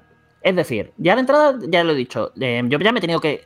He tenido que modificar a mi personaje para poder utilizar ciertas invocaciones. Pero es que esa invocación tocha, la de 100 puntos de magia que me invocaba un mercenario con, un espadón, me la encontré porque yo salí a explorar. Yo me puse a dar vueltas por ahí y en una mazmorra me encontré esa invocación. Y fue como, uy, voy a probarla, que si me gasta tantos puntos de magia, lo mismo está guay. Y es como, yo me lo he currado, he estado explorando, me he encontrado esta invocación y ahora con esta invocación pues tengo uh, una herramienta más, un recurso más que a mí me va a ayudar en los combates. Que sí, evidentemente tú puedes decidir no usarlas, pero es que aquí ya entramos en ese debate de tenernos nosotros que cortar para subir la dificultad de forma artificial cuando no es la dificultad del juego. Es decir, si el juego mismo te está diciendo, oye, sale a explorar y encuentra invocaciones para que te ayuden en los combates, es como, oye, sale a explorar para buscar hechizos que te ayuden en los combates si te haces un mago, o sale a explorar para encontrar armas que te ayuden en los combates. Es una mecánica más del juego. Si tú estás decidiendo no usarla porque parece que está, te parece que está muy cheto, te rompe la dificultad por algún motivo, pues yo lo entiendo, pues vale. Pero oye, si es una mecánica del juego, está para usarla, está, está ahí por algo. Y si alguien la quiere usar es porque los propios desarrolladores la han puesto ahí para que se use. Yo, por ejemplo, lo veo esto un poco diferente de lo que era el multijugador, porque el multijugador no deja de ser tener que jugar con gente. O sea, que sí, que te puede facilitar jugar con gente, pero a lo mejor a ti te gusta simplemente jugar solo, no te gusta estar jugando con gente, pero esto es simplemente una mecánica más. Es, hay hechizos, hay invocaciones, como, es como si me dices, es que las invocaciones de Final Fantasy son muy fuertes, pues no las uso. Pues muy bien, pero las invocaciones de Final Fantasy están, te las están poniendo ahí para que las uses. Entonces, eh, aquí ya cada uno que decida qué es lo que quiere hacer. Pero vamos, es una mecánica que From Software la ha puesto ahí porque quiere que la gente la use y, recompensarte además por ello, por salir a explorar para encontrarlas cada vez mejores. Porque si además ya le estás quitando tú la gracia al juego de me voy a ir a explorar, te recorres una mazmorra a la que te has en- tenido que enfrentar a un jefazo, lo derrotas y te encuentras a- y de repente la recompensa que te da es una invocación y dices, "Oh, pues esto no lo voy a usar, pues vaya, me da una vuelta aquí para nada. Mm, ente- creo que entendéis un poquillo por, por dónde voy. Al final no somos nosotros los que nos tenemos que cortar a no hacer cosas. Si el juego está diseñado de una manera, pues está así. Y si es un poco más y si esas cosas hacen más fácil el juego, pues mira, eh, también, cada, al final cada uno va a poder jugar como quiera, pero enfadarse por cosas así es que me parece, me parece absurdo. Es como toda esa gente que le va diciendo, eh, no te hagas mago, que es el modo fácil del juego, no uses el multijugador, ¿no? Deja que cada uno juegue como quiera y que además el juego, lo bonito que es, un juego de rol que te da montones de opciones y herramientas para que tú mismo decidas cómo vas a superar esos obstáculos. El juego te plantea un obstáculo, te da montones de, de, de posibilidades y tú escoges qué posibilidades, qué estrategia es la que quieres ut- utilizar para superar ese obstáculo que te ha puesto y seguir avanzando. Pues como tú bien dices, Carlos, podrías estar horas y horas hablando de este título. Volvemos a decir la fecha, 25 de febrero, es uno de los grandes referentes, una de las grandes citas del próximo año y no será la única, como bien sabéis. Pero bueno, eh, Elden Ring está, está causando sensación. Tanto es así, Carlos, que esta misma semana, ayer mismo, colgábamos la noticia de que en el mercado negro los códigos de su beta alcanzaban los precios de 300 euros. Imagínate el, el ansia que hay, ¿no? Para, para jugar a este título del cual nos has dado un montón de detalles. Bueno, no sé si te Yo en el programa de la anterior temporada estaba en plan de Jorge Saúl, ¿dónde vais? Que no habéis pedido la beta, estáis locos, tal. Yo la he pedido y no he recibido ni correo de que me la han aceptado ni de que me la han denegado. Estoy en plan de actualizo ya el sabes, correo ya cada te lo día dije, segundo. te lo ¿Sabes dije, lo yo tampoco la tengo. ¿Sabes lo que me pasa? Que me arrepiento de no haberla pedido la, la beta, eh, pero no por yo jugarla, sino porque quizá me hubiera tocado y te la podría haber regalado y haberte hecho feliz. Y ahora me sabe, me sabe mal. ¡Oh, ¡Qué bonito! Sí, Claro, sí, me sabe mal porque no sabía. Es que se- sinceramente no pensaba que iba a ser tan difícil conseguirlo ni que se iban a dar. Yo pensaba que lo iba a conseguir todo Cristo. Y ahora al ver que ha sido, sí que se ha quedado mucha gente sin él, pues he dicho, joder, pues qué pena, tenía que haberlo echado ahí y me hubiera tocado y se lo doy a alguien y lo hago tan feliz. Y mira, para la próxima lo hago de otra manera. Yo te digo, Fran, Porque era el también, más guapo. yo te digo, Fran, también que mejor, que esto lo va, espérate mejor a la versión final, que yo creo que este, este juego, o sea, porque en la beta te pones a explorar y no sabes la rabia que da estar viendo montones de cosas que te están llamando la atención mientras exploras y cada dos por tres encontrarte con un muro invisible que no te dejan tirar por ahí porque es contenido de la beta. O, o llegar a la parte esta del castillo abrir una puerta tras haber derrotado un mini jefe, has conseguido una llave, llegas, venga, o ves unas escaleras ahí para subir, le das al botón de interactuar con la escalera y te dice, en la versión final verás mucho más. Y es como, Uf. no me dejes aquí, no me dejes aquí. Y, muchas cosas así. Y yo creo que al final es casi mejor que llegáis vírgenes a, totalmente vírgenes al juego pues, y no sepáis nada de lo, lo- lo más mínimo de él. De hecho, creo que Jorge ni siquiera ha llegado a ver el vídeo, que lo abrió un poco y dijo que lo cerró No, rápido. no, no lo hizo. Y yo creo que al final incluso vas a, te vas a alegrar de, de no haberlo jugado. No te, no te alegrarás este fin de semana cuando veas a todo el mundo jugándolo y diciendo que guay está, pero luego, luego tendrás tu recompensa en febrero. Eso es. Vale, vale. Tendrás el hype por las nubes y cero frustración, como decía hace un momento Carlos. Vale, pues de vamos hecho, a mí ahora me va a Sí. costar mucho más esperar a febrero. O sea, yo ahora yo- a mí me han dejado ahí con la miel en los labios ya. Bueno, pero seguro que encuentras algún recurso por ahí para, para ir matando el tiempo, que es- no te van a faltar juegos, Carlos. Sí, y por cierto, José, creo que Alberto quería preguntar algo. Ah, sí, pues adelante, Alberto. Es que estamos hablando de, de las mecánicas del escenario, de la narrativa y de lo cómo te están poniendo los dientes largos y qué tal los jefes, Eh, porque creo que es una parte indivisible de, esta fórmula de From Software. Pues a ver, los jefes los podríamos dividir como en tres tipos. Tenemos lo de las mini mazmorras opcionales que he comentado, los de mundo y los de los de historia principal, los obligatorios que te vas a ir encontrando, los principales. Los de las mini mazmorras, pues no están mal, pero tampoco, o sea, son, son más o menos básicos. Eh, suelen ser como enemigos más fuertes o algo. También te encuentras cosas muy raras. Hay uno que parece una especie de gato extraño que se mueve, que parece que, que va como levitando y va cayendo con una cola de fuego, no sé, son cosas muy raras. Pero que a nivel mecánico son normalitos, ¿vale? Eh, están chulos, son combates interesantes y, y guay. Luego están los de mundo que están más. O sea, notas, notas eso que están mucho más currados, tienen más animaciones, son más espectaculares, son mucho más grandes, eh, suelen ser mucho más grandes de, tamaño, suelen ser combates más, bastante más complicados y, son espectáculos. Molan, muchísimo. Por ejemplo, el de el famoso dragón que habéis visto en los gameplays, el que he comentado antes, que peleas con él a caballo. El, el caballero este que va montado que va montado también en una montura y va pegando eh, con una lanza gigante, también es un combate súper chulo y muy intenso. Y luego está de historia principal, he llegado a ver uno solo, que eso es Dark Souls 3 Bloodborne, eh, pero al 250%, que es una auténtica pasada. Unas animaciones chulísimas, una puesta en escena increíble, unas animaciones curradísimas, unas mecánicas bien hechas. Esa la música es se vuelve hiper épica y va evolucionando a medida que le vas bajando la vida y cuando le vas bajando la vida va cambiando de fase y va cambiando sus ataques y va sacándote nuevas armas. Mm, mola un montón. O sea, mm, yo creo que los jefes no van a decepcionar lo más mínimo a nadie. Y además, que todo esto no lo he comentado, y mira que es una de las novedades así como más notorias, se me ha olvidado por completo, que ahora podemos saltar. Tenemos un botón dedicado para el salto. Que, que sí, en Sekiro lo teníamos, pero en los Dark Souls no. Y esto tira más por Dark Souls. Y ahora tenemos un botón para saltar que no solo se usa para crear unos niveles mucho más verticales, en los que tienes que ir pegando brincos por sitios, eh, plataformeando y demás, sino que también se usa mucho en los combates.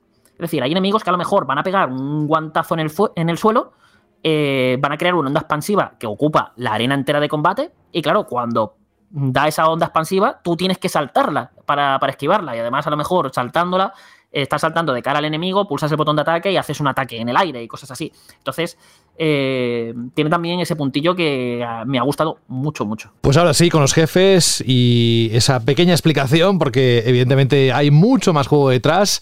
Vamos con otro de los títulos. De este debes tener la boca ya eh, eh, muy hecha a decir GTA o Grand Theft Auto de Trilogy, ¿no? Porque habéis hecho un directo tú y Saúl hace escasas horas. Así que nos vamos directamente a otro de los lanzamientos que esperábamos esta semana.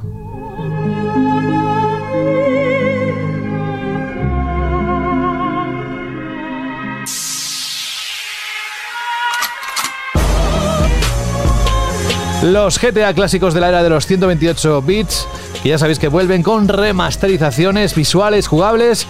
Y bueno, supongo que haréis un resumen, ¿no? Incluso te puede echar una mano Saúl, ya digo, porque habéis hecho un, un directo hace nada. ¿Qué nos tienes que contar de lo que has visto de este título? Pues a ver, he podido jugar muy poquito lo que es lo que ha sido el directo, vamos, eh, que abrieron a las 4 de la tarde y a las 6 ya nos estabais diciendo aquí, eh, venid para el podcast. y, nada, nos hemos tenido que venir para el podcast. Y bueno, de momento, eh, bien, es decir, siguen siendo eh, tres juegazos que evidentemente tenéis que ir con la mentalidad de que pues GTA 3, por ejemplo, acaba de cumplir 20 añazos. Eh, son juegos ya con, sus años, pero que oye, te pones a los mandos y eso se sigue, jugando guay. Eh, los controles están un poquito más, se han pulido un poquito más, eh, han metido mejoras de calidad de vida como un menú radial para poder cambiar de arma cómodamente o que te pongan puntos de control si te matan durante una misión, por lo que ya no te toca volver al hospital, reiniciar la misión de cero, hacerlo todo, ¿no? Te has matado en mitad de una misión porque ha pasado lo que sea, pues tienes tu puntito de control para cargarlo desde ahí. Y el sistema de apuntado está mejor, la física de los coches, las notas que, son un poquito más cómodas. Tienes esas cositas eh, que hace que mm, que yo creo que al final es lo más importante de esta remasterización, que lo hacen como más cómodo y más agradable de jugar que quizás los originales. Son esas pequeñas mejor, mejoras de calidad de vida que siempre se notan tanto cuando, cuando se ponen. En lo gráfico, pues yo tengo todavía mis reservas, tengo que jugar mucho más, pero bueno, eh, han, han, rehecho por completo el sistema de iluminación, ahora funciona en un nuevo, en un nuevo motor, se han rehecho montones de texturas, se han mejorado los escenarios, le dado un toque como más realista a todo. Los propios personajes se han remodelado, y aquí es probablemente el punto más flojo porque hay algunos personajes que sí se han retocado y han quedado decentes. Siempre todo, en todos los juegos mantienen como un estilo así como cartoon, lo que puede chocar un poco en contraposición a lo que son los escenarios que tienen un toque más realista, sobre todo con la el nuevo sistema de iluminación que, hace que todo sea como más natural y más real y, y puede chocar un poquillo en relación con los personajes. Pero hay otros personajes, eh, quizás los más secundarios o alguno que otro que te vas encontrando durante misiones, que el remodelado yo creo que, ha quedado mal. O sea, que eso no ha quedado, no ha quedado del, todo bien. Y bueno, así que tengo, que tengo que seguir jugando más para ver hasta qué, gana y qué no. Luego también he notado algunas, por ejemplo, en detalles como que en consolas como Xbox Series X y PlayStation 5, un juego, un remaster como este, que tendría que ir a 4K 60 FPS, pero vamos, inamovibles, de entrada te dicen que, oye, o modo resolución o, mo- o modo rendimiento, que ya ahí dices tú, "Um, esto no tiene que estar demasiado bien optimizado. El modo fidelidad, que es el que, te, el que te capa la tasa de imágenes por segundo, yo he notado bastantes rascadas. O sea, yo he notado que eso rasca mucho y la mejora gráfica es que yo al menos no he sido, en lo personal no he sido capaz de verla. El modo rendimiento funciona mejor, sigue teniendo... Tienes también sus momentos de bajadas de frames, pero bueno, no, no es tan exagerado como con el modo fidelidad. Pero es algo que creo que no tendría que pasar. O sea, no, no, no, no es posible que un juego, o sea, un remaster de tres juegos de PlayStation 2 eh, por, sufran para ir, en, vamos, sobrados a 4K 60 FPS, que tampoco es que lo que se ha mejorado gráficamente haga que parezca que sea un juego de la próxima generación. O sea, no. Eh, se nota que se- sus orígenes se ven. Hay una gran mejora, pero sus orígenes se, se ve que de dónde provienen estos juegos. Y, yo creo que, vamos, que es casi inaceptable que estos juegos tengan de- que puedan tener problemas de rendimiento como los que he visto. No sé cómo de graves serán. O sea, ya digo, en modo rendimiento los he visto lo justito. Pero ya, ya digo, tengo que seguir jugando mucho más para ver si son más si son algo frecuente o no. Pero por lo demás, pues ya digo, si queréis rejugarlos, parece, parece que es una buena opción. Eh, no sé qué, qué te parecerá a ti, Saúl. Pues eh, en general lo que he visto hay cositas que me gustan, otras que, que no tanto. Una cosita que veíamos, Carlos, de este GTA Trilogy es eh, las caracterizaciones de los personajes principales, por ejemplo, que había mucha polémica con esto y tal. A mí sí que me gustan, pero hemos visto algunos secundarios en algunas misiones que... que decir que se han hecho sin garbo es quedarse quedarse corto. Luego tengo, tengo ganas de probar el juego por ver, sobre todo, y te lo comentaba en el directo, Carlos, más que las mejoras gráficas, a mí casi lo que más me interesa para rejugarlo son las mejoras a nivel jugable, de apuntado o de conducción, más un estilo GTA V, aparte del nuevo menú radial que se ha integrado para seleccionar las armas y demás. Y eso me decías tú que estaba bastante, bastante bien. Aunque aquí también le vi una pega en modo de bug de, de la animación de disparo de una SMG en Vice City que espero que se arregle porque era bastante cómico. Pero en general, por lo que he visto, parece que tiene un nivel bastante decente esta, esta trilogía, esta remasterización o actualización de los juegos.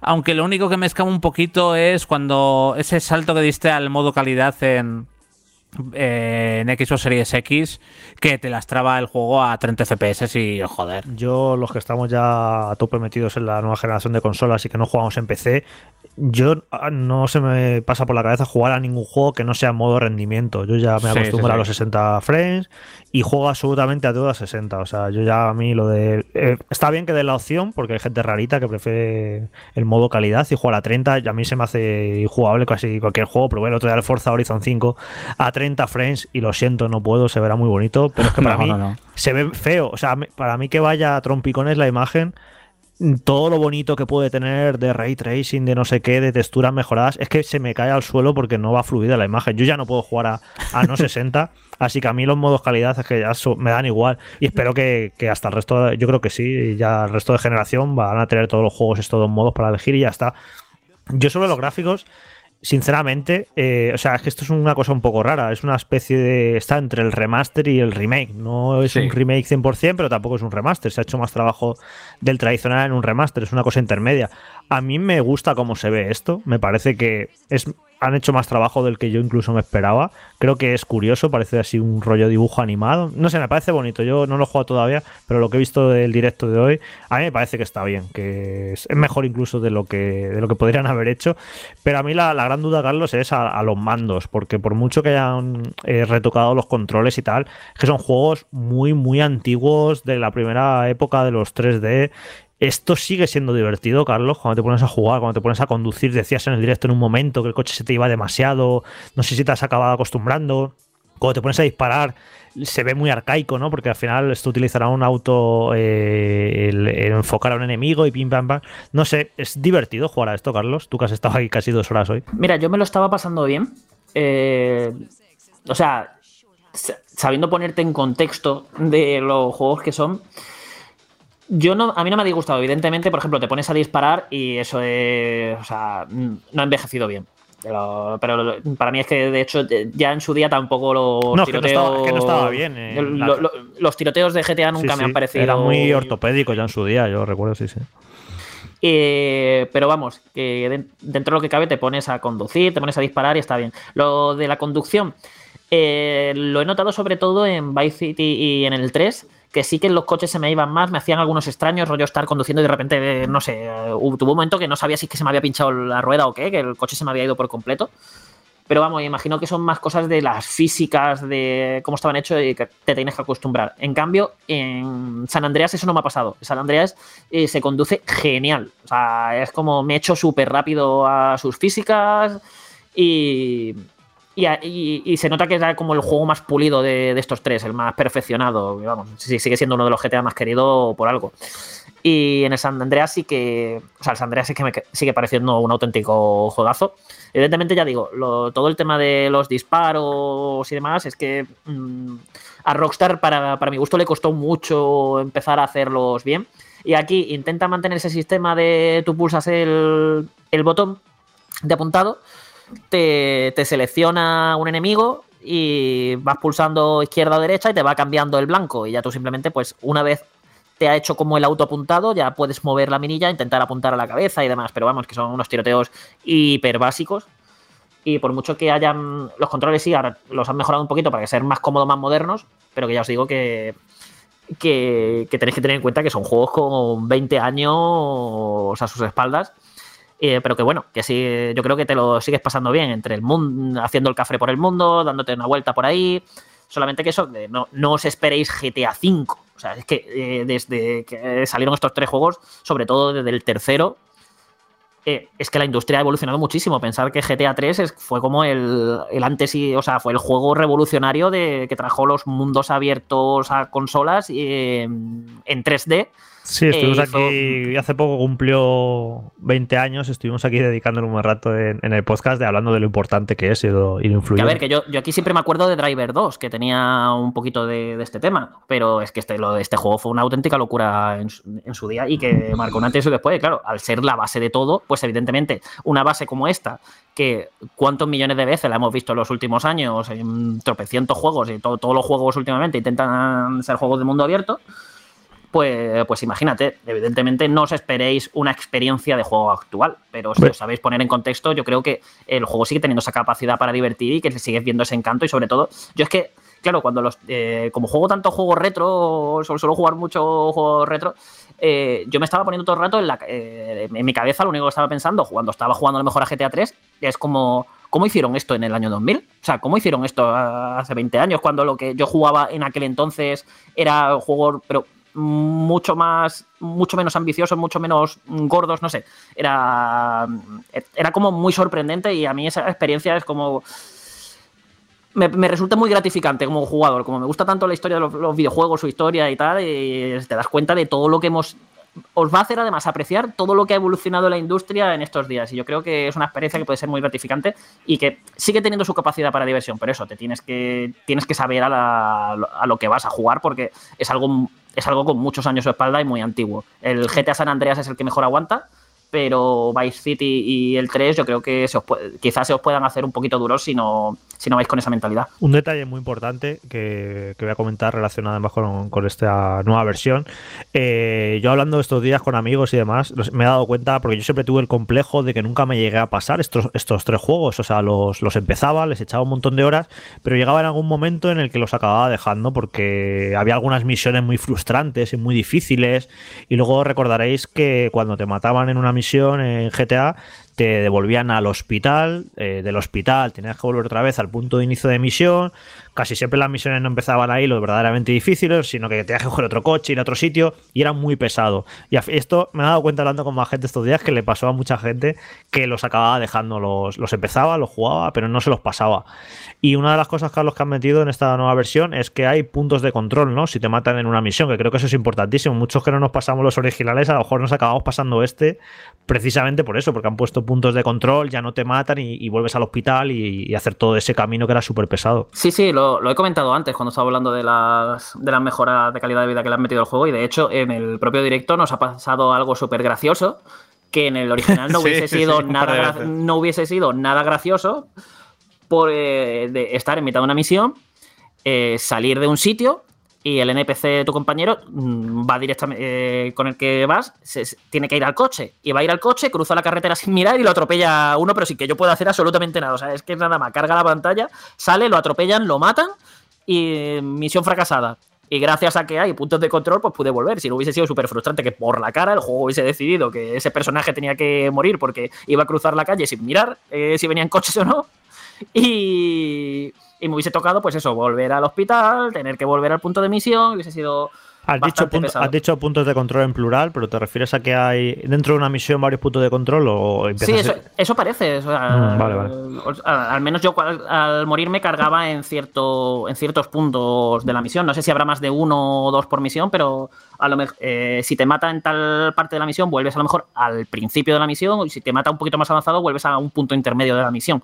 Entonces es por eso, ya no tienes otra vez que estar volviendo al sitio y demás, eh, que lo hace como más agradable de, de, jugar. Y otra cosita que he notado es precisamente el hecho de que al ser juegos tan antiguos, de, ser como los pilares de lo que es este género, prácticamente lo, los que pusieron las bases, que son muy pequeñitos los mundos y el mundo, los mundos abiertos que tiene y, joder, qué gustazo recorrer mundos tan pequeñitos y no estar ahí dando vueltas por, durante millones de horas por los mundos estos gigantes a los que ahora nos estamos acostumbrando, que te puedes tirar, vamos, como no tengas viaje rápido, te puede dar un síncope yendo de un sitio a otro.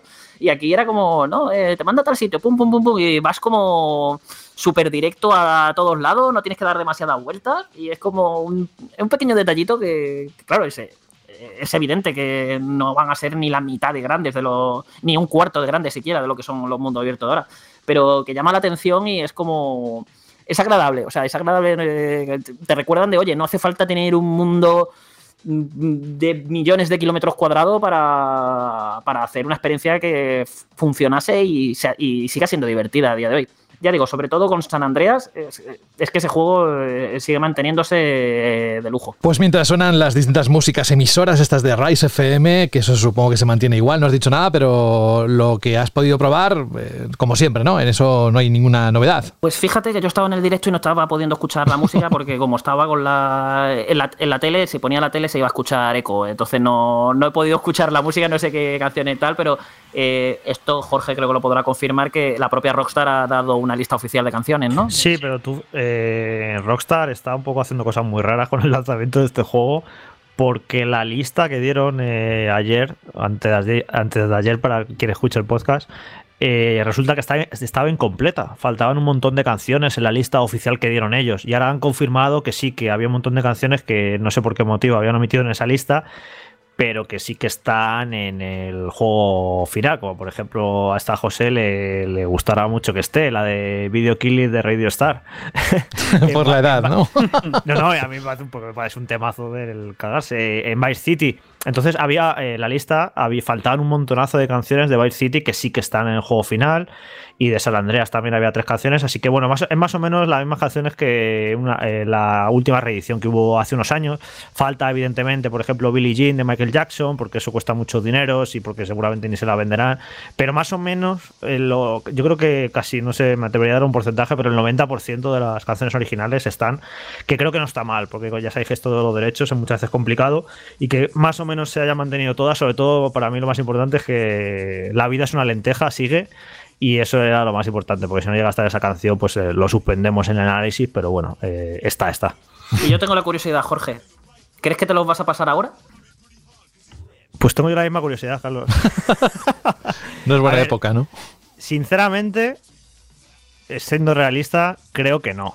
Creo que me voy a cansar. Creo que voy a jugar a cada uno, le voy a meter tres, cuatro horitas. Eh, pues ese ese rollo nostálgico y arqueológico del videojuego, que es muy interesante, ver cómo eran y eso. Creo que voy a jugar unas horitas a cada uno y que, que me va a cansar y que lo voy a dejar. Si me los pasara, sinceramente, me sorprendería muchísimo. Pero bueno, que vamos a no vamos a vamos a jugarlos. A ver, a ver qué ocurre, a ver qué ocurre. Que además noviembre, diciembre, va a haber tiempo. Bueno, a lo mejor, a lo mejor me los acabo pasando, pero bueno. Yo diría, siendo realista, que creo que no, y creo que no en lo personal, y creo que le va a pasar esto a muchísima gente, va a pasar a vosotros. No veo a mucha gente que se lo vaya a pasar ahora, porque creo que son juegos que, joder, que son muy antiguos. Que está bien la gracia y está bien recordarlos, pero ponerte a echarles horas. Pero bueno, veremos, veremos. Bueno, pues Carlos eh, Leiva, que nos ha contado dos juegos eh, con muchos detalles de forma extensiva, así que creo que por hoy suficiente en este capítulo número 11 del día 11. Así, Carlos, te agradecemos mucho que hayas estado con nosotros y te, nada, te invitamos a que vuelvas cuando tengas algo que contarnos, que por lo que he visto en la escaleta, o sea, de, de parrillas de, de- de- de salidas de videojuegos en los próximos días. Yo diría incluso que la próxima semana te vamos a tener aquí, pero eso, eso sabes tú y el jefe de reacción. Así que... Sí, yo creo que yo creo que tú quieres que la semana que viene venga sí o sí. O sea, te conozco. Eh, bueno, porque... Sé, sé- sé- sé que la semana que viene me vas a necesitar. Sí, yo creo que sí también. Carlos, de verdad, gracias por el esfuerzo, porque además has, has empalmado, como bien has dicho, con el directo y son unas cuantas horas, más todas las que debes llevar acumuladas del día. Gracias. Sí, a espera- y- y espérate, Sí, es que, que ahora, me, to- que ahora me te- me tengo que ir a jugar, a ponerme a grabar vídeos de GTA en Switch para poderlo subir y que también tengamos contenido de ese tipo. O sea, yo mi, mi jornada laboral no terminó todavía. Voy a hacer una broma y a la vez gente que se puede sentir ofendida Ay. y a la vez, pero me, pero hay que decirlo porque Ay. la semana pasada, como no hubo programa de, de banda al radio eh, canónico, que sí que hubo este express que hicimos, que estuvimos hablando de Call of Duty y de joder, ¿cuál fue el otro? Ya que se me va la olla. El Forza. Y del Forza, y del Forza Horizon 5.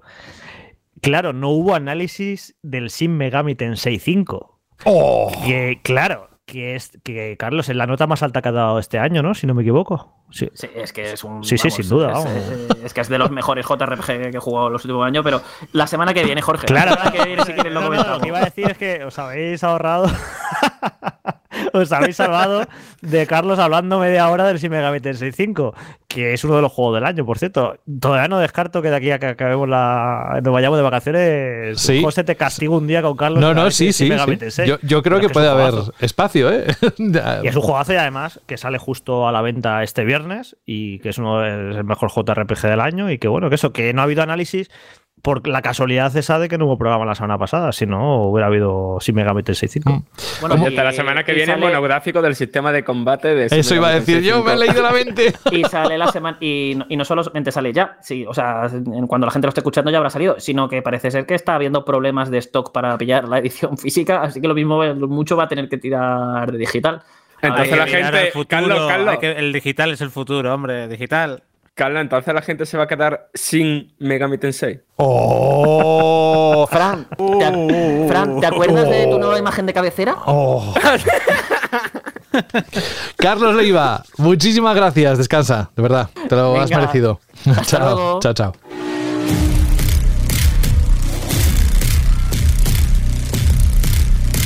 Y vamos con uno de los platos fuertes de este cierre de 2021, la nueva entrega de la saga de acción en primera persona llamada Battlefield, en este caso el título el apellido 2042, que llegará la próxima semana. No dan tregua, ¿eh? los lanzamientos, estamos con unos cuantos encima y vuelven a salir más para PC, PlayStation 5, PlayStation 4, Xbox One y Xbox Series X o S.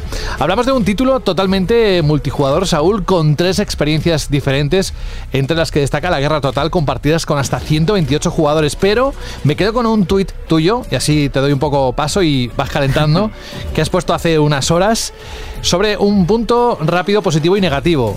Positivo, que Hazard Zone, ahora nos explicarás bien, te ha sorprendido positivamente y va a ser una pasada con amigos. Y algo que no tan positivo, que tienes dudas sobre la optimización del juego, eh, porque eh, a ver cómo funciona a partir de mañana con la versión final. A partir de aquí, todo tuyo, campeón. Sí, bueno, lo primero, ya voy a corregirte, José. Bueno, el juego sí sale la semana que viene, el día 19, pero a partir de mañana o de hoy, porque publicamos el podcast los viernes, la gente que tenga acceso valga la redundancia, el acceso anticipado, va a poder jugar a partir de las 9 de la mañana en España. Eh, con el EA Play se pueden jugar 10 horas. Si tenéis reservadas una de las eh, ediciones premium de juego, es eh, juego ilimitado hasta el día 19. O sea que a partir de, mañana o de hoy, que nos estaréis escuchando, pues ya se puede jugar a Battlefield 2042.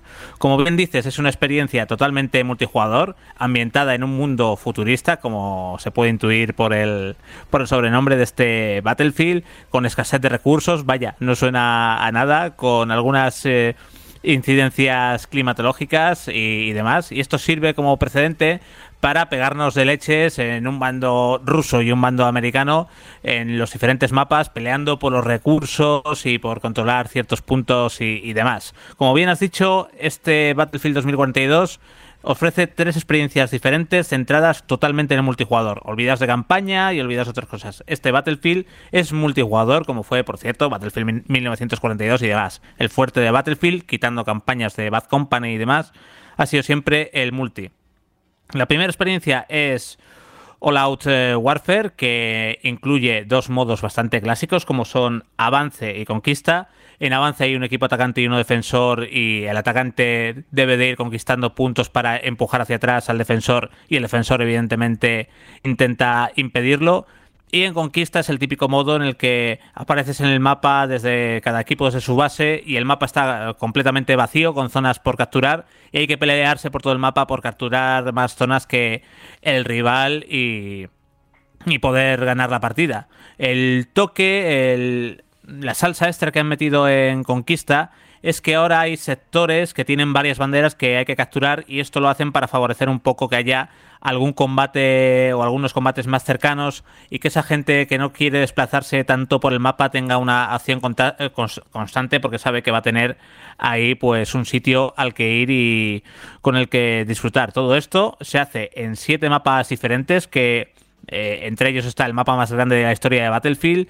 Siete mapas muy interesantes, siete mapas que están bastante bien hechos, pero que eh, todavía no he podido ver en profundidad, por lo que eh, es uno de los motivos por los que hemos sacado el análisis sin nota y por los que vamos a esperar unos días a jugar todo este fin de semana, a jugar a partir de, mañana o de hoy para poder ver más de estos mapas porque tienen mucho que explorar, son, son gigantescos. Hemos jugado muchas horas durante los tres últimos días, desde el lunes al miércoles me pega una buena panzada de Battlefield 2042, pero me parecían insuficientes y me parecía que necesitaban ver más cosas de estos mapas, que de entrada me parece que están muy bien diseñados y que tienen un montón de eventos climatológicos, destrucción y demás para, para explotar muy bien los modos. Y dentro de esta experiencia All Out Warfare, creo que se explota mejor el modo conquista con una acción un poco más pausada y más y con más posibilidades tácticas que con el modo avance que para mí se pierde entre todo el caos del combate de avance que, que está más dirigido se pierde un poco la grandeza de estos mapas. Luego tenemos Hazard Zone, que es un nuevo modo que todo el mundo pensaba que era un Battle Royale y no, no es un Battle Royale, es una especie de modo de supervivencia con toques de Battlefield 2042. Eh, no sé si muchos os acordáis de que Warzone al principio eh, el Battle Royale de, Call of Duty, salía con la experiencia Battle Royale y con una experiencia de asalto del dinero, creo que se llamaba, y demás, eh, que es muy parecida a esta. Lo que pasa es que aquí DICE ha sabido darle un toque muy interesante.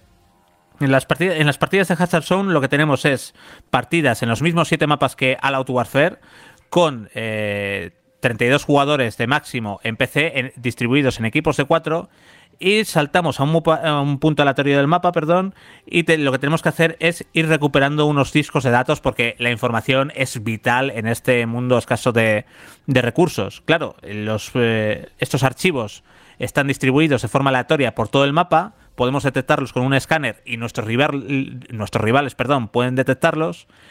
Y esto hace que tengamos que estar todo el rato moviéndonos y enfrentándonos tanto contra los otros jugadores como contra personajes que controla la IA y que defienden estos puntos, por lo que estamos ante un modo que tiene PvP, enfrentamiento contra otros jugadores, y también VE de enfrentamiento contra entorno. Es un modo muy interesante porque nos tiene todo el rato haciendo cosas, que si detecta el disco duro, que si vete por él, que si me ha emboscado el enemigo, que si ahora que tengo unos discos duros el enemigo puede detectarlos y puede venir a por mí, a cazarme. Es muy dinámico, es muy entretenido y luego tiene dentro del modo como una especie de cuatro fases diferentes. La fase de preparación, en la que escogemos el equipo, los especialistas que, o los operadores que formarán el, equipo escogemos el armamento que lo tendremos limitado al dinero que hayamos obtenido en partidas anteriores y ya nos desplegamos. Luego está la fase de despliegue, en la que llegamos al punto aleatorio del mapa y tenemos que lanzarnos a buscar los discos duros que os he dicho. Y luego tenemos eh, la tercera fase sería la primera fase de extracción. En el mapa hay dos momentos en los que podemos eh, salir del mapa y acabar la partida recuperando discos para ganar buen de dinerito para invertir en siguientes partidas. La primera fase de extracción tiene más o menos lugar unos 8 minutos después de que empiece la partida y se nos, nos, aparece un indicador que dice empieza la primera extracción, está en el punto tal, un punto aleatorio en el mapa, eco 1 por ejemplo. Vamos para allí y evidentemente hay otros jugadores que quieren salir del mapa y allí nos pegamos ya por montar en el avión y por salir en combates muy pero que muy divertidos. Si salimos aquí se acaba la partida o si nos matan evidentemente se acaba la partida. Es muerte única, por cierto. Hay una mecánica de resurrección, pero es muerte única. Se acaban con los cuatro componentes del equipo. Chao, adiós muy buenas. Y luego, si acabamos aquí bien y si no tenemos una segunda fase de extracción, ocho minutos después, y mientras tanto, pues podemos o bien coger y seguir recuperando discos o eh, apostarnos en un sitio, defendernos, hacer un poco el rata o jugar táctico, como se dice, y, e intentar escapar en esta, en esta partida. Me ha sorprendido bastante.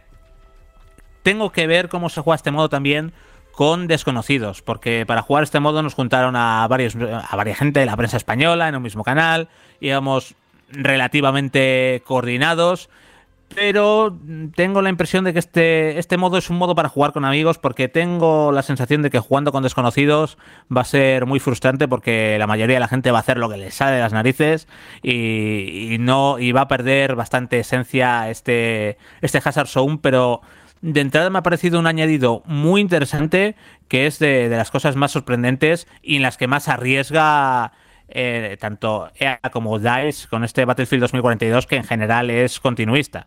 Y luego a mí que por lo que ha explicado me llama mucho más la atención es el Hazard Zone que el modo principal, ¿no? Que lo que probamos en la beta y tal. Pero no sé, como que ese rollo que mezcla PvE y PvP, o sea, aparte de que el concepto es relativamente original, para los que somos unos mancazos y nos da miedo meternos en el PvP de Battlefield, que es bastante, no sé, que la gente es bastante pro, no sé, como que es atractivo para más tipos de jugadores.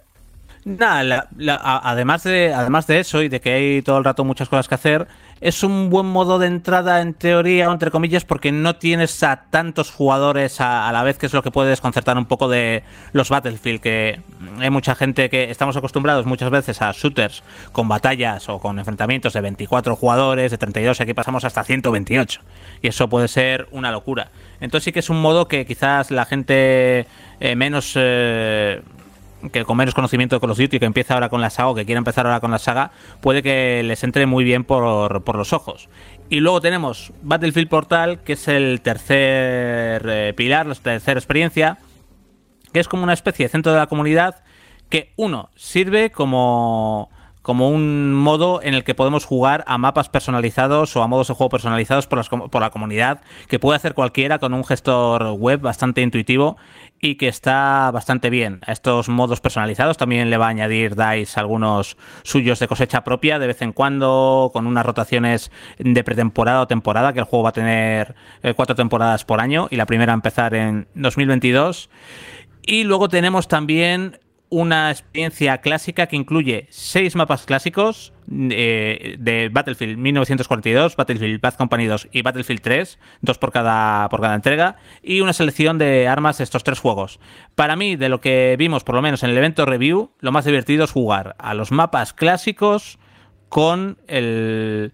Eh, con las reglas clásicas y con el armamento clásico. Fue lo más divertido. Los modos que vimos personalizados creados por DICE eh, eran cuanto menos poco acertados. Y el peligro que yo le veo a Portal, y esto me lleva a otra cosa, es que evidentemente Battlefield 2042 sale con muy poco contenido. Sale con menos armas que nunca, sale con muy pocos mapas, aunque sean muy grandes, y sale con solo eh, tres modos de juego principales. Y este portal es muy bien, aquí tenéis eh, unos remakes de mapas clásicos, sí, eh, perfecto, pero no dejan de ser remakes. Y es como dejar a la comunidad, venga, cread vosotros los modos de juego que nosotros no hemos podido, querido o invertido en, en crear. Y esto es algo que me gusta Portal pero creo que es una forma de un escudo para, eh, eh, para excusar la falta de contenido que tiene Battlefield 2042, que me parece uno de sus mayores lastres. Y que de hecho es algo que ya pasó con Battlefield 5. Que Battlefield 5 a mí como juego, polémicas de las skins y todo eso aparte que en, lo que en las que estoy de acuerdo como juego a mí me gustaba mucho, pero salía muy, muy, muy peladito de contenido. Y este sale con menos contenido todavía. O sea que, que ahí yo veo riesgos. A nivel de jugabilidad, esperaos la jugabilidad de siempre de Battlefield con eh, más time to kill, que se dice el tiempo para matar a un personaje, que eso no me gusta. Eh, Battlefield, eh, o por lo menos las entregas antiguas de Battlefield, siempre apostaban por tener un time to kill bastante más corto, por ser un juego un poco más aproximado a la realidad, entre comillas. Y esta vertiente para hacerlo un poco más arcade en ese sentido no me gusta, no me gusta demasiado. Lo que sí me gusta de la jugabilidad es un nuevo sistema que es Plus System que te permite modificar el arma al vuelo en mitad del combate. Y puedes, por ejemplo, cambiar la mirilla y ponerla, poner una, mirilla con poco zoom o con pocos aumentos si vas a entrar en un edificio, por ejemplo, y luego sales a campo abierto, coges, eh, le das al botón T en PC y ves una cruceta en la que ves todos los accesorios del arma y se te cambia el vuelo y es muy, pero que muy interesante. Y por último, a nivel audiovisual, eh, es, es una pasada pero tengo mis dudas con el rendimiento del juego. Yo voy con un PC bastante bien armado, con una eh, RTX 3080 Ti de Nvidia, un procesador 5900. O sea, estoy con un PC a la última. Se puede tener un PC más tocho, pero no mucho más. Y mm, con ray tracing tenía caídas severas de tasas de imágenes por segundo. Sin ray tracing tenía una experiencia bastante buena, pero el problema es que de, unos 90 FPS, pero el problema es que bajaba, bajaba gráficos.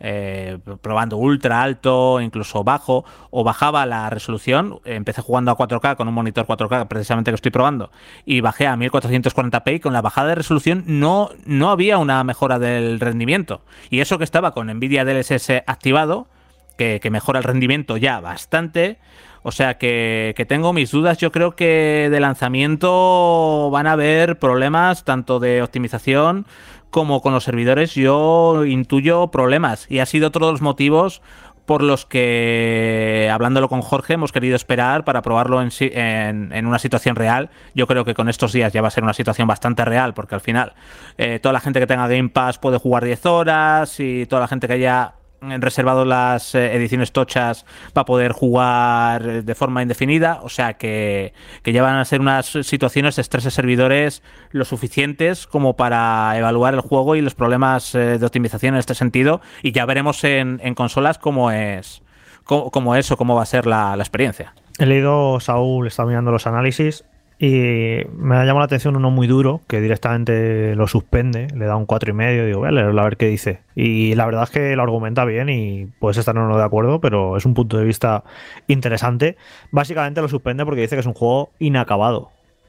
Es un juego que dice que no está acabado en muchos sentidos que bueno, pues han decidido que tenía que salir este año sí o sí, por lo que sea. También ya sabéis lo que nos ha acompañado durante los últimos años, los juegos como servicio que se lanzan, con mucha falta de contenido, que se luego se van rellenando con contenido, se van puliendo. Ya sabéis, esto ya nos hemos acostumbrado a todos. Pero bueno, es un punto de vista interesante el decir, no, no, es que esto es, claramente es un juego que está inacabado. ¿Tú lo ves en cierta manera así, Saúl? ¿Crees que, por ejemplo, eh, pongamos, eh, si este juego hubiera salido dentro de seis meses, sería mucho mejor? O simplemente es que es lo que quería hacer EA, es sacarlo inacabado e, ir acabándolo poco a poco. Que por cierto, esto con Battlefield 5 no le salió demasiado bien la jugada. No, mal, mal, muy claro, mal. y es, extraño, ¿no? Que, que vuelvan a repetir la misma jugada y no sé, es arriesgado cuanto menos. Es que, es que es lo que comentaba antes, Jorge. Con Battlefield 5 ya pasó. El, a nivel de optimización yo creo que no. Yo recuerdo que Battlefield 5 salió bastante... eh, Battlefield 1 sobre todo sí que recuerdo que salió de optimización perfecto. Battlefield 5 yo creo que no hubo demasiados problemas, pero sí que salía escasísimo de contenido. Y este... Es que para mí sí que le falta... A nivel de contenido le falta tiempo y seguro, porque salir solo con siete mapas y con eh, tres modos de juego a un precio total, cuidado, Eh, no contando a Portal, que yo creo que va a ser una experiencia que se va a quedar ahí, pero que al final es una experiencia para la comunidad con remakes de, mapas que pueden hacer, eh, pues los sobre todo los del Battlefield 3 es exportar de, porque es el mismo motor, es actualizar el motor y ya, Eh, los de 1942 sí que han tenido que currárselos bastante más. Pero si, cuando juegues durante los próximos días eh, hay problemas con los servidores y muchos problemas de optimización, evidentemente es un juego inacabado. Eh, evidentemente. Y es, y es una duda que, que llevo teniendo todos los, eh, los tres días que, he estado jugando porque ha habido eh, gente de haciendo re- reviews con, con problemas eh, con problemas con problemas de, de juego entonces también luego claro dicen que es una versión preli- preliminar a la final entonces pues bueno pues lo más sensato es esperar, pero sí que hay cosas que, que a mí me han hecho tener. Yo, desde lo de Cyberpunk 2077, Jorge, tengo ahí la, la bad señal. Y. Te estás traumado ya. Sí, sí, sí. No, y. Y aparte es eso, con, con esto, con estas cositas que he visto, hay otras veces que, que a medida que vas jugando el juego, incluso cuando llevas 5 o 6 horas, te vas haciendo una idea de, bueno, pues esta nota podría ir por aquí, por acá, y aquí ni siquiera, no tengo claro ni por asomo eh, qué nota qué nota voy a ponerle a Battlefield 2042, pero, pero ni por asomo y va a depender mucho de la experiencia que tenga durante los próximos días con el juego final ya funcionando. Es que con esto de que no está acabado. A ver, yo no tengo muchísima experiencia en shooters, ¿no? Pero los que los shooters como servicio que he jugado, siempre que ha habido una pretemporada, ha sido en plan una pretemporada durante la beta o una pretemporada durante el acceso anticipado. Claro, es que esto, Battlefield no- esto no es 2042. Esto no es un juego free to play. Claro, claro, claro, pero Battlefield 2042, la pretemporada va a durar hasta el año que viene. La temporada 1 no empieza hasta 2022. Y es, no sé, o sea, dicho así es como, entonces lo que estamos jugando ahora es antes del juego, aunque he comprado el juego ahora, ¿sabes? Da esa sensación. Sí, es que un retraso. A ver, en, la beta había muchísimos fallos. En la beta había, había muchos fallos. eh, pero bueno, ya decía, nos dijeron que era una versión de la beta que habían hecho para, para julio, que iba a ser en julio, finalmente fue en octubre y, y demás. Y si te lo dice el estudio, no eres quien para, para decirles que no. Y con esta versión han dicho que es una versión preliminar y que luego, pues precisamente antes nos mandaron una lista de fallos que se, que se van a corregir supuestamente mañana, que no he podido leer todavía. Pero. Pero, uff, es que yo todos los fallos que vi en la beta, corregirlos en un mes es difícil. Y algunos, algunos a menor escala, pero algunos de esos errores seguían en la, en la versión final. Eh, o en la versión preliminar a la final que, probé yo ayer, como algún problema con la mirilla y algunos personajes que se quedaban congelados ahí en mitad de- del servidor y tal. Eso lo volví a vivir yo en, en, esta prueba. Entonces, por eso es, que hay que esperar a- al juego final, condiciones reales a partir de, mañana y, y ya veremos. Pero no soy optimista con el tema de optimización y comportamiento en servidores, no soy optimista. Luego puede, ahora puede que estéis escuchando esto y que estéis jugando a Battlefield 2042, perfecto y que, y que vaya como un tiro. Eh, puede ser y me hacéis un zas en toda la boca. Pero yo recuerdo la experiencia, por ejemplo, de Battlefield 1 y, y que iba perfecto, que era una pasada. Y, y este juego, lo que yo he probado a, a este momento, está lejos de eso. A ver si dentro de unas horas te cambia el escenario un poco y nos cuentas lo que te ha parecido. Hasta aquí tus palabras con respecto a este juego esperadísimo. Algunos tendrán la suerte de disfrutarlo en nada, ¿eh? Otros vamos a tener que esperar al día 19, Saúl. Pero desde luego lo que sí que te vamos a hacer es agradecerte que te hayas pasado por aquí, por nuestro programa, para que nos digas exactamente qué esperar sobre los blancos y los negros de, de un título esperadísimo. Ya digo, uno Bueno, de los José, una- esperados de este. Un apunte, un Sí. apunte interesante que. Porque veo que no lo sabes. A lo mejor no lo sabes y a lo mejor mucha gente está igual. Que si tenéis Xbox eh, Game Pass Ultimate podéis jugar desde este viernes. Porque. Ah, y- no, no sabía. Sí, sí, bueno, pues no lo sabías. Pues puedes jugar 10 horas, porque como en EA Play entra una prueba de 10 horas y en, en Game Pass Ultimate te entra EA Play. Pues entonces eh, puedes jugar 10 horitas, que creo, joder, 10 horitas Sí. está bastante bien para una en idea el- de si te va a gustar o no. Y en Y el en el Xbox Game Pass para PC también se puede, se puede jugar. Y Sí, si sí, queréis eso- jugar al juego completo, eh, en PC pagáis el EA Play Pro, que son 15 euros al mes, si no me equivoco. Sí. Y puedes jugar, y te puedes estar jugando todo el mes al nuevo Battlefield. Yo es lo que hice con Battlefield 5, de hecho. que está, que está bastante bien, como un alquiler de 15 euros todo el mes, yo creo que está más que bien. Pues muy interesante, de verdad. No, no lo sabía y seguro que muchos de nuestros oyentes tampoco lo sabían. Así que no, no está de más recordarlo. Saúl, Saúl González, un abrazo y hasta dentro de poquito. A ver cuándo vuelves a pasar por aquí para contarnos cosas tan interesantes como las de hoy. ¿Vale? Venga, un abrazo a todos. Cuídate mucho. Bueno, o quédate si quieres, porque ya sabes la pasión que le suscita el, todo el mundo de los dinosaurios a Alberto.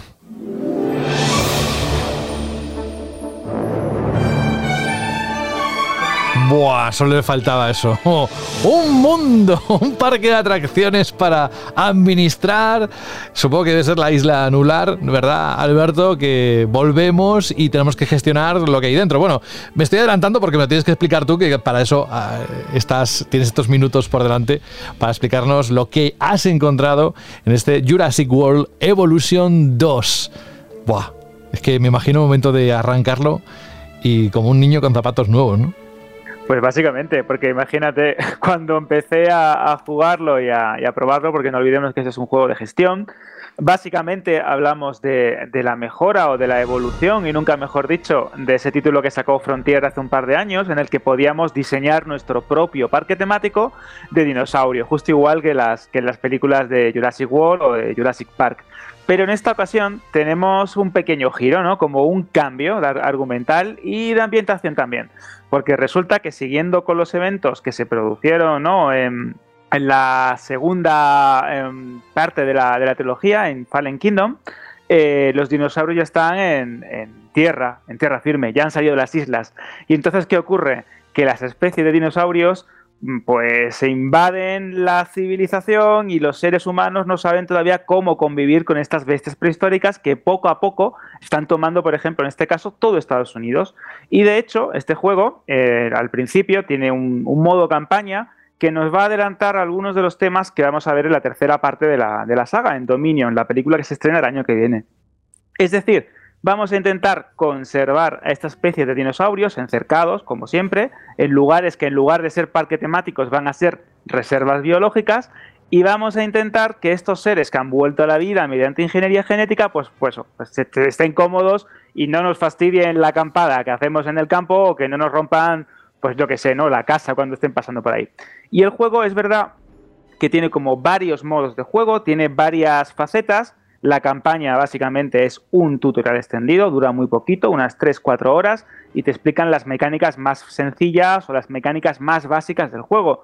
No cambia demasiado con respecto al primer título. Es decir, tenemos que crear una serie de edificios, tenemos que llevar los dinosaurios, en este caso, capturarlos y llevarlos a una zona que habilitamos para ello, generar recintos, ponerle plantitas, agüitas, que tengan comida y básicamente cuidarlos. La campaña te va contando pues una serie de historias, te va explicando cómo los saurios alados eh, interfieren ¿no? en las rutas aéreas, cómo hay grandes saurópodos, es decir, pues, el típico brachiosaurio, el apatosaurio, pues que se cuelan por los grandes parques naturales de Estados Unidos, etcétera. Todo esto, pues con las voces de los actores de la película y con los personajes de la película. Es decir, tenemos a Chris Pratt, tenemos a eh, Jeff Goldblum haciendo de Ian Malcolm, a eh, Bryce Dallas Howard haciendo de, de Claire, todo exactamente igual. Pero lo más divertido de, de este, de este juego es que hay un modo que es el modo caos, la teoría del caos, modo teoría del caos, que son escenarios basados en todas las películas de la saga y de una manera muy inteligente. Por- porque, por ejemplo, José, es verdad que siempre hemos dicho, macho, ¿por qué se repiten una y otra vez y se empeñan en hacer un parque jurásico cuando saben que los dinosaurios se van a escapar? Bueno, pues aquí te dicen, bueno, pues si tú crees que podías haberlo hecho mejor en lugar de los gerentes de las películas, venga, demuéstramelo. Te ponen escenarios de las diferentes películas y tú tienes que ir como superándolos. Es parecido a un modo desafío, pero sin ser tan agobiante, porque el modo desafío te pone unas condiciones que también están disponibles en este juego, muy concretas de tiempo, de dinero, que te pueden causar un poco de estrés, ¿no? Y aparte, tenemos el clásico modo sandbox, el modo que en el que tú puedes hacer lo que tú quieras, poner tú las condiciones y crear tu propio parque jurásico, pues en Isla Nublar, en Sorna, que es la, zona B del mundo perdido y de la tercera película, en algunas partes de Europa, una locura. ¿Qué es lo que ocurre? Pues bueno, eh, jugablemente el título es muy similar al, que vimos anteriormente, al Jurassic World Evolution, pero hay como pequeños ajustes. Hay mejoras, se han eliminado esas eh, clásicas facciones que había en el, en el, primer juego, que eran una era de ciencia, otra era de no sé, que eran un poco tediosas y que muchas veces te podían causar muchos quebraderos de cabeza con los objetivos. Se ha simplificado todo.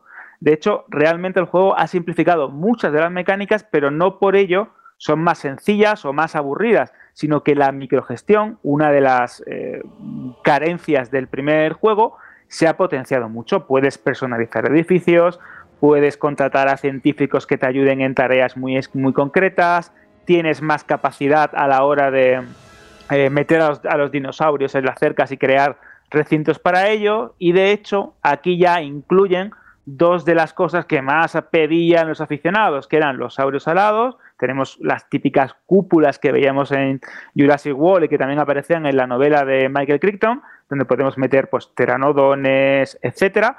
Y aparte, la gran novedad, esa que sale en todos los trailers y materiales promocionales, es que podemos hacer nuestros propios lagos artificiales e incluir también a saurios marinos y reptiles marinos, que como el mosasaurio, ¿no? el clásico de las nuevas películas de Jurassic World, y alimentarlo con el tiburón, exactamente igual que la peli. Y esto da mucha más variedad. Hay más dinosaurios, están muy bien hechos porque el, apartado técnico del juego parece que ha subido un puntito y tenemos, yo estoy jugando en, PS5, como un poco más de calidad, ¿no? Mejores texturas, mejor iluminación, el motor gráfico parece un poco más refinado.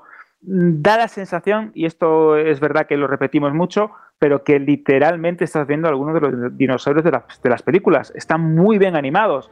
De hecho, también Frontier ha hecho muchísimo hincapié en, darle un toque de etología ¿no? a, su, a su simulador. Ya no es tanto parque temático, sino como un simulador de vida animal prehistórica en nuestros días.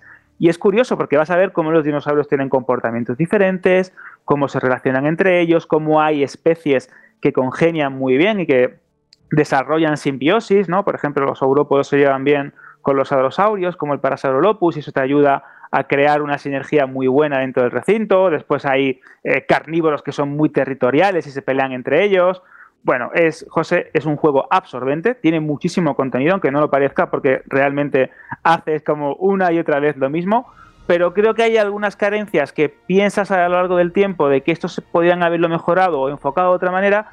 Y es verdad, hay como un puntito que no le termina de arrancar el máximo potencial a esta propuesta que nos va a servir pues, como aperitivo eh, de cara ¿no? al blockbuster que tenemos el año que viene. ¿Alguna pregunta tenéis para Alberto? ¿No? ¿Ni siquiera Jorge? Bueno, eso es porque seguro que ni con un puntero láser toca este juego. Sí, sí, joder, anda, que no estoy, yo estoy feliz sabiendo lo feliz que está siendo Alberto jugando. Ah, este eso juego. sí, eso sí.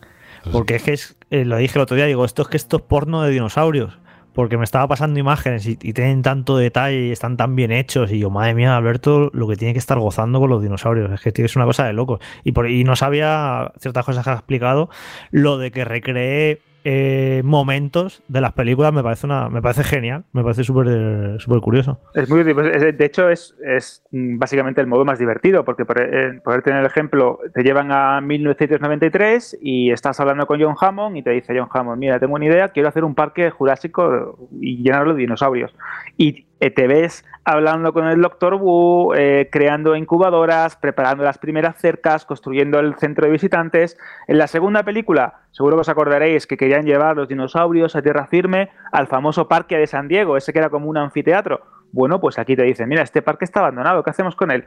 vamos a meter los dinosaurios a ver cómo funciona.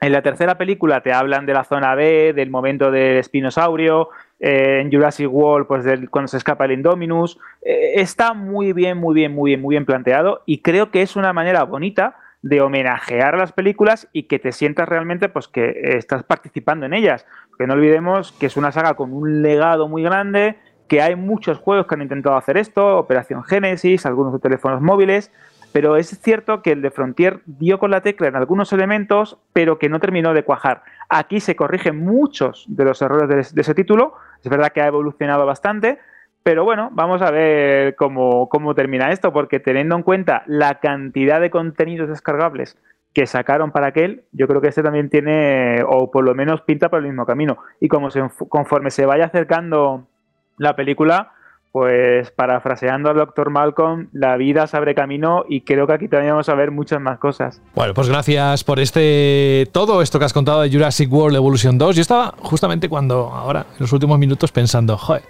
el jefe de redacción de Vandal es un, es un entregado a la causa. Se preocupa porque eh, Fran tenga su código de la beta de Elden Ring y le sale mal no, no haberla pedido, incluso a nivel personal. Y luego se vuelve todo feliz porque te ve a ti disfrutar como un niño con un juego así. Oye, pues nada, ese, me encanta descubrir este tipo de cosas. Va, eh, vamos, ¿algo más te, has dejado en el tintero, Alberto, o cerramos ya el análisis de este título? No, eso, que disfruten. De hecho, es un juego que recomiendo a cualquier aficionado a Jurassic Park, pero sobre todo a los aficionados a los dinosaurios, porque hay una enciclopedia virtual con detalles, con elementos científicos, bueno, es realmente absorbente y creo que cualquier, pues eso, aficionado a la paleontología a los dinosaurios o a la saga cinematográfica, como decía, va a disfrutar muchísimo con este juego. Hmm, como lo estás haciendo tú y lo que te queda. Ya nos irás contando si hay algún detalle y si no, atentos a la página web que también ahí vuelca toda su sabiduría, Alberto. ¿Quién te hubiese dicho a ti ¿eh? que llevas años aquí en el proyecto de Vandal, que en el 2014 cuando arrancamos este podcast ibas a combinar dinosaurios con otra de tus pasiones.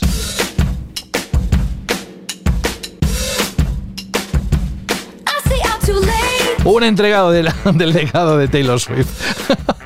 y además todo en un mismo programa y juntito. Y has hablado de cine y de series. ¿Qué más se puede pedir a la vida, Alberto?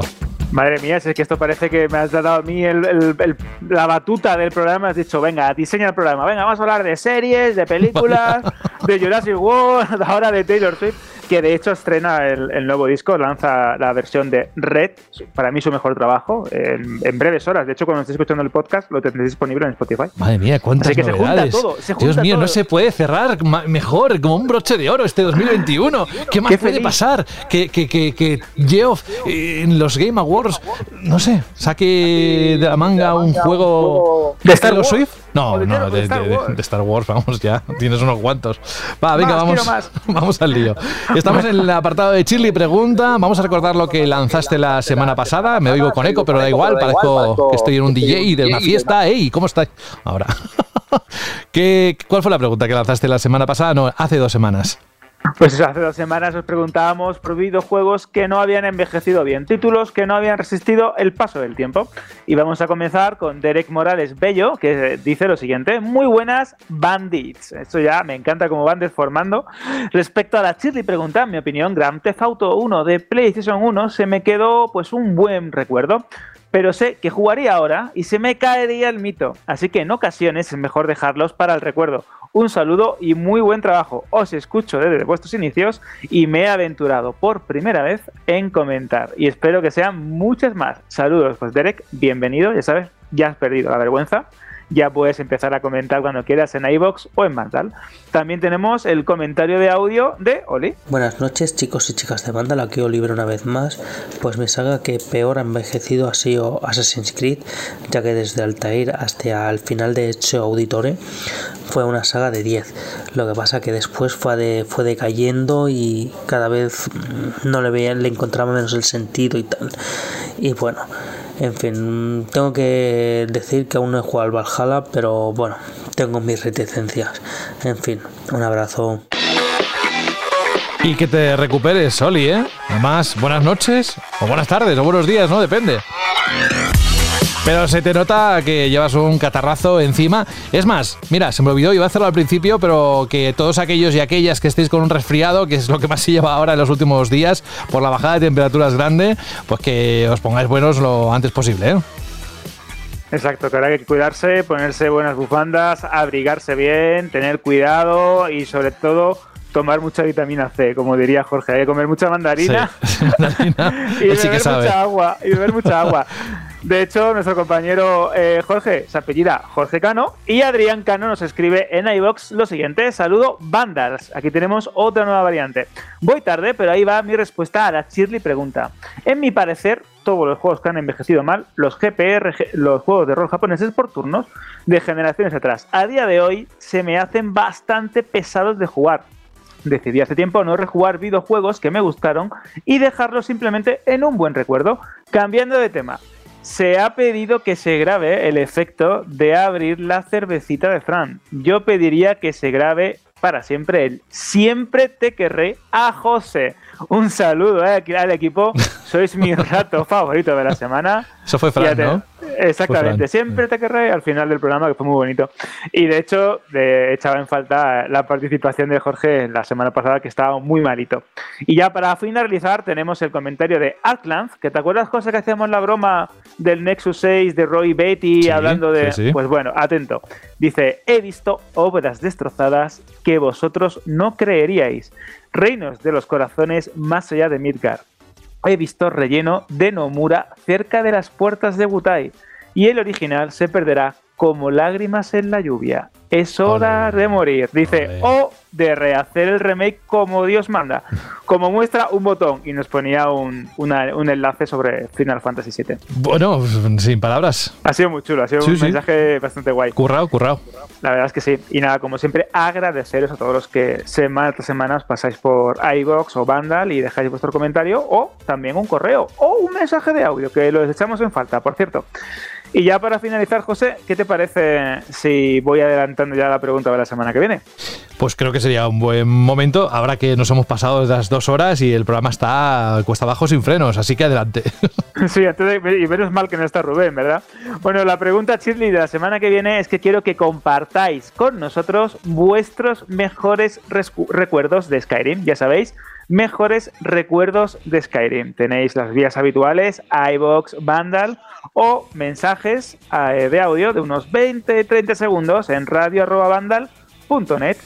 Y voy a añadir una Shirley pregunta DLC, que yo A creo ver. que para animar un poco. Venga.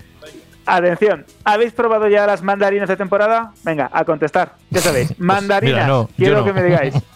Oiga, pues José, tienes que, tienes que empezar. Comer fruta es muy bueno, ¿eh? Buenísimas, están buenísimas, ¿eh? Yo... Están Pues vosotros que habéis tenido suerte, porque yo pillé la semana pasada y aquello no había quien se lo comiera, ¿eh? Oh, Bueno, es que tienes que buscar una buena A frutería. Es muy frutería te importante. vas tú también, exacto, exacto. Donde compra la yonquilata, se pilla la, la, La mandarina. Un poco así. Un poco sí dice. ¿Cómo te conoce Jorge? Bueno, va, que nos vamos ya. Gracias por la chirly pregunta, Alberto. Hoy la verdad es que también tú has terminado agotado ¿eh? con todo lo que has contado. Así que descansa todo lo que puedas. La próxima semana volvemos. De hecho, no estamos animando mucho el tema de Chirly porque es que el contenido del programa está siendo muy, muy extenso. Creo que nos quedan algunas semanas más. Ya bajará, ya tendremos tiempo de, de tocar otros temas. Pero mientras tanto, pues me- vete haciendo eh, algunos arreglos en el parque ese que nos has contado, que debes tener súper apañado, el del Jurassic, digo. Así que dentro de unos días volvemos a escucharte. Gracias. Hasta la semana que viene, José. Me pongo el sombrero de Alan Grant y sigo a lo mío. Adiós. Adiós. Franje Matas. Hoy también tú debes haber acabado agotado, ¿eh? No tanto por lo que has contado del programa, que has estado muy atento, sino por toda la jornada y lo que te queda. Así que descansa lo que puedas en los próximos días y volvemos a encontrarnos aquí en Banda al Radio en el capítulo número 12, además, la próxima semana. Sí, sí, sí. Además, la semana que viene viene interesantita, interesantita. Además, te has dado cuenta que los oyentes están, eh, ponen especial atención a lo que dices, el sonido de la lata, lo que de vez en cuando me cuentas o le cuentas a algún otro. Así que yo reflexionaría so- sobre todo los comentarios que ponen en iBox, que a veces te dicen, eh, Fran, sobre todo por esas bonitas palabras que dedicas a la gente y también que quieres hacer que el mundo sea un lugar más bonito. No sé qué me he tomado hoy, pero así acabamos hoy. Gracias, Fran. A ver, no sé, que, pero que normal que le dedique palabras bonitas a la gente porque la gente en general es muy bonita, ellos. Claro que sí. Eso, yo también soy de esa filosofía. Cuídate mucho. Y Jorge Cano, pues nada, a- con mandarinas sin mandarinas, la próxima semana, ¿qué escaleta tenemos? La próxima semana eh, Pokémon. Pokémon, ¿no? Sí. Y no sé, y, ¿no? Y algo más habrá por ahí. ah, no, no, uh, sí, sí. Ay, espérate, ya, espérate. es que he mirado, he mirado Espérate. abierto el, la- el calendario este interno nuestro y sí, sí, ya hay temita, hay temita. Vale, perfecto. Oye, pues nada, que la próxima semana más, ahora vamos a acabar con un música un poco chiptune del Mega Man o el Rockman, que nos, han, eh, nos ha escrito un correo Andrei y que te esperamos la próxima semana. Que te recuperes, ojo a la voz, porque seguro que las próximas semanas alguno va a caer por eso que he dicho yo de- del resfriado. estoy- cuando estoy cerrando el micro estoy tosiendo, o sea, Claro. Ah, sí, estoy sí. recuperado de lo de hace dos semanas, pero me ha quedado la tos esta de perrillo que te queda, sí. que luego cuesta quitársela. Bueno, pues abrígate y gracias, Jorge. Hasta dentro de unos días. Hasta la semana que viene. Chao. Pues vamos a leer el correo para no perder las buenas costumbres, para acabar el programa, el correo que nos mandó Andrei, que dice así, buenas amigos de Vandal, mi nombre es Andrei, me da tanto gusto mandar mi primer mail y así participar, pues debo decir que los siento a todos como parte de mi familia, pues muchísimas gracias, no se puede decir algo más bonito que eso, de verdad, gracias Andrei. Dice, hace ya muchas temporadas que los escucho y me muero de ganas de pedir un tema para escuchar al final del programa, ojalá aún quede lugar, pues sí, fíjate, el programa número 11, o sea que tampoco tardaste mucho en mandar el correo. Dice, quisiera pedir uno que, aunque es viejito, me marcó para siempre. Es el tema del ending de un juego de NES, el Rockman, el primero de la saga, conocido como Mega Man en América. Siempre lo jugaba en aquellos años cuando era chico. Lo pasaba en dos horas antes de ir al trabajo, solo para escuchar el tema del final. Y dice, les agradezco mucho, un abrazo y gracias a todos por el esfuerzo y el trabajo que realizan semana a semana para traernos el programa que tanto nos gusta. Bueno, pues mira, yo he encontrado un remix para no estropearte la canción original, que la pondremos completa al final, que es este. Es un poco más actualizado. Ahora enseguida vamos a escuchar la canción que nos pides, el ending dem o dim o theme. Em, esto, desde luego, esta música sonaba cuando habías frustrado en el juego los malvados planes de dominación mundial del Dr. Willy y entonces ves a Mega Man correr de vuelta a casa con el Dr. Light mientras escuchas la melodía ending, está de fondo, y bueno, la original, y ves pasar los créditos. Una versión remezclada, por cierto, de esta canción opening sonó o suena durante la introducción de Mega Man 2 en NES. Es un tema compuesto en el año 1987, de cuando es el juego, por Matsumae, Manami Matsumae, casi nada. Bueno, pues con esto nos despedimos. Ya digo, voy a ponerlo ahora completo y suena más retro todavía, pero con esta sintonía de fondo queremos agradeceros el habernos aguantado estas dos horas largas.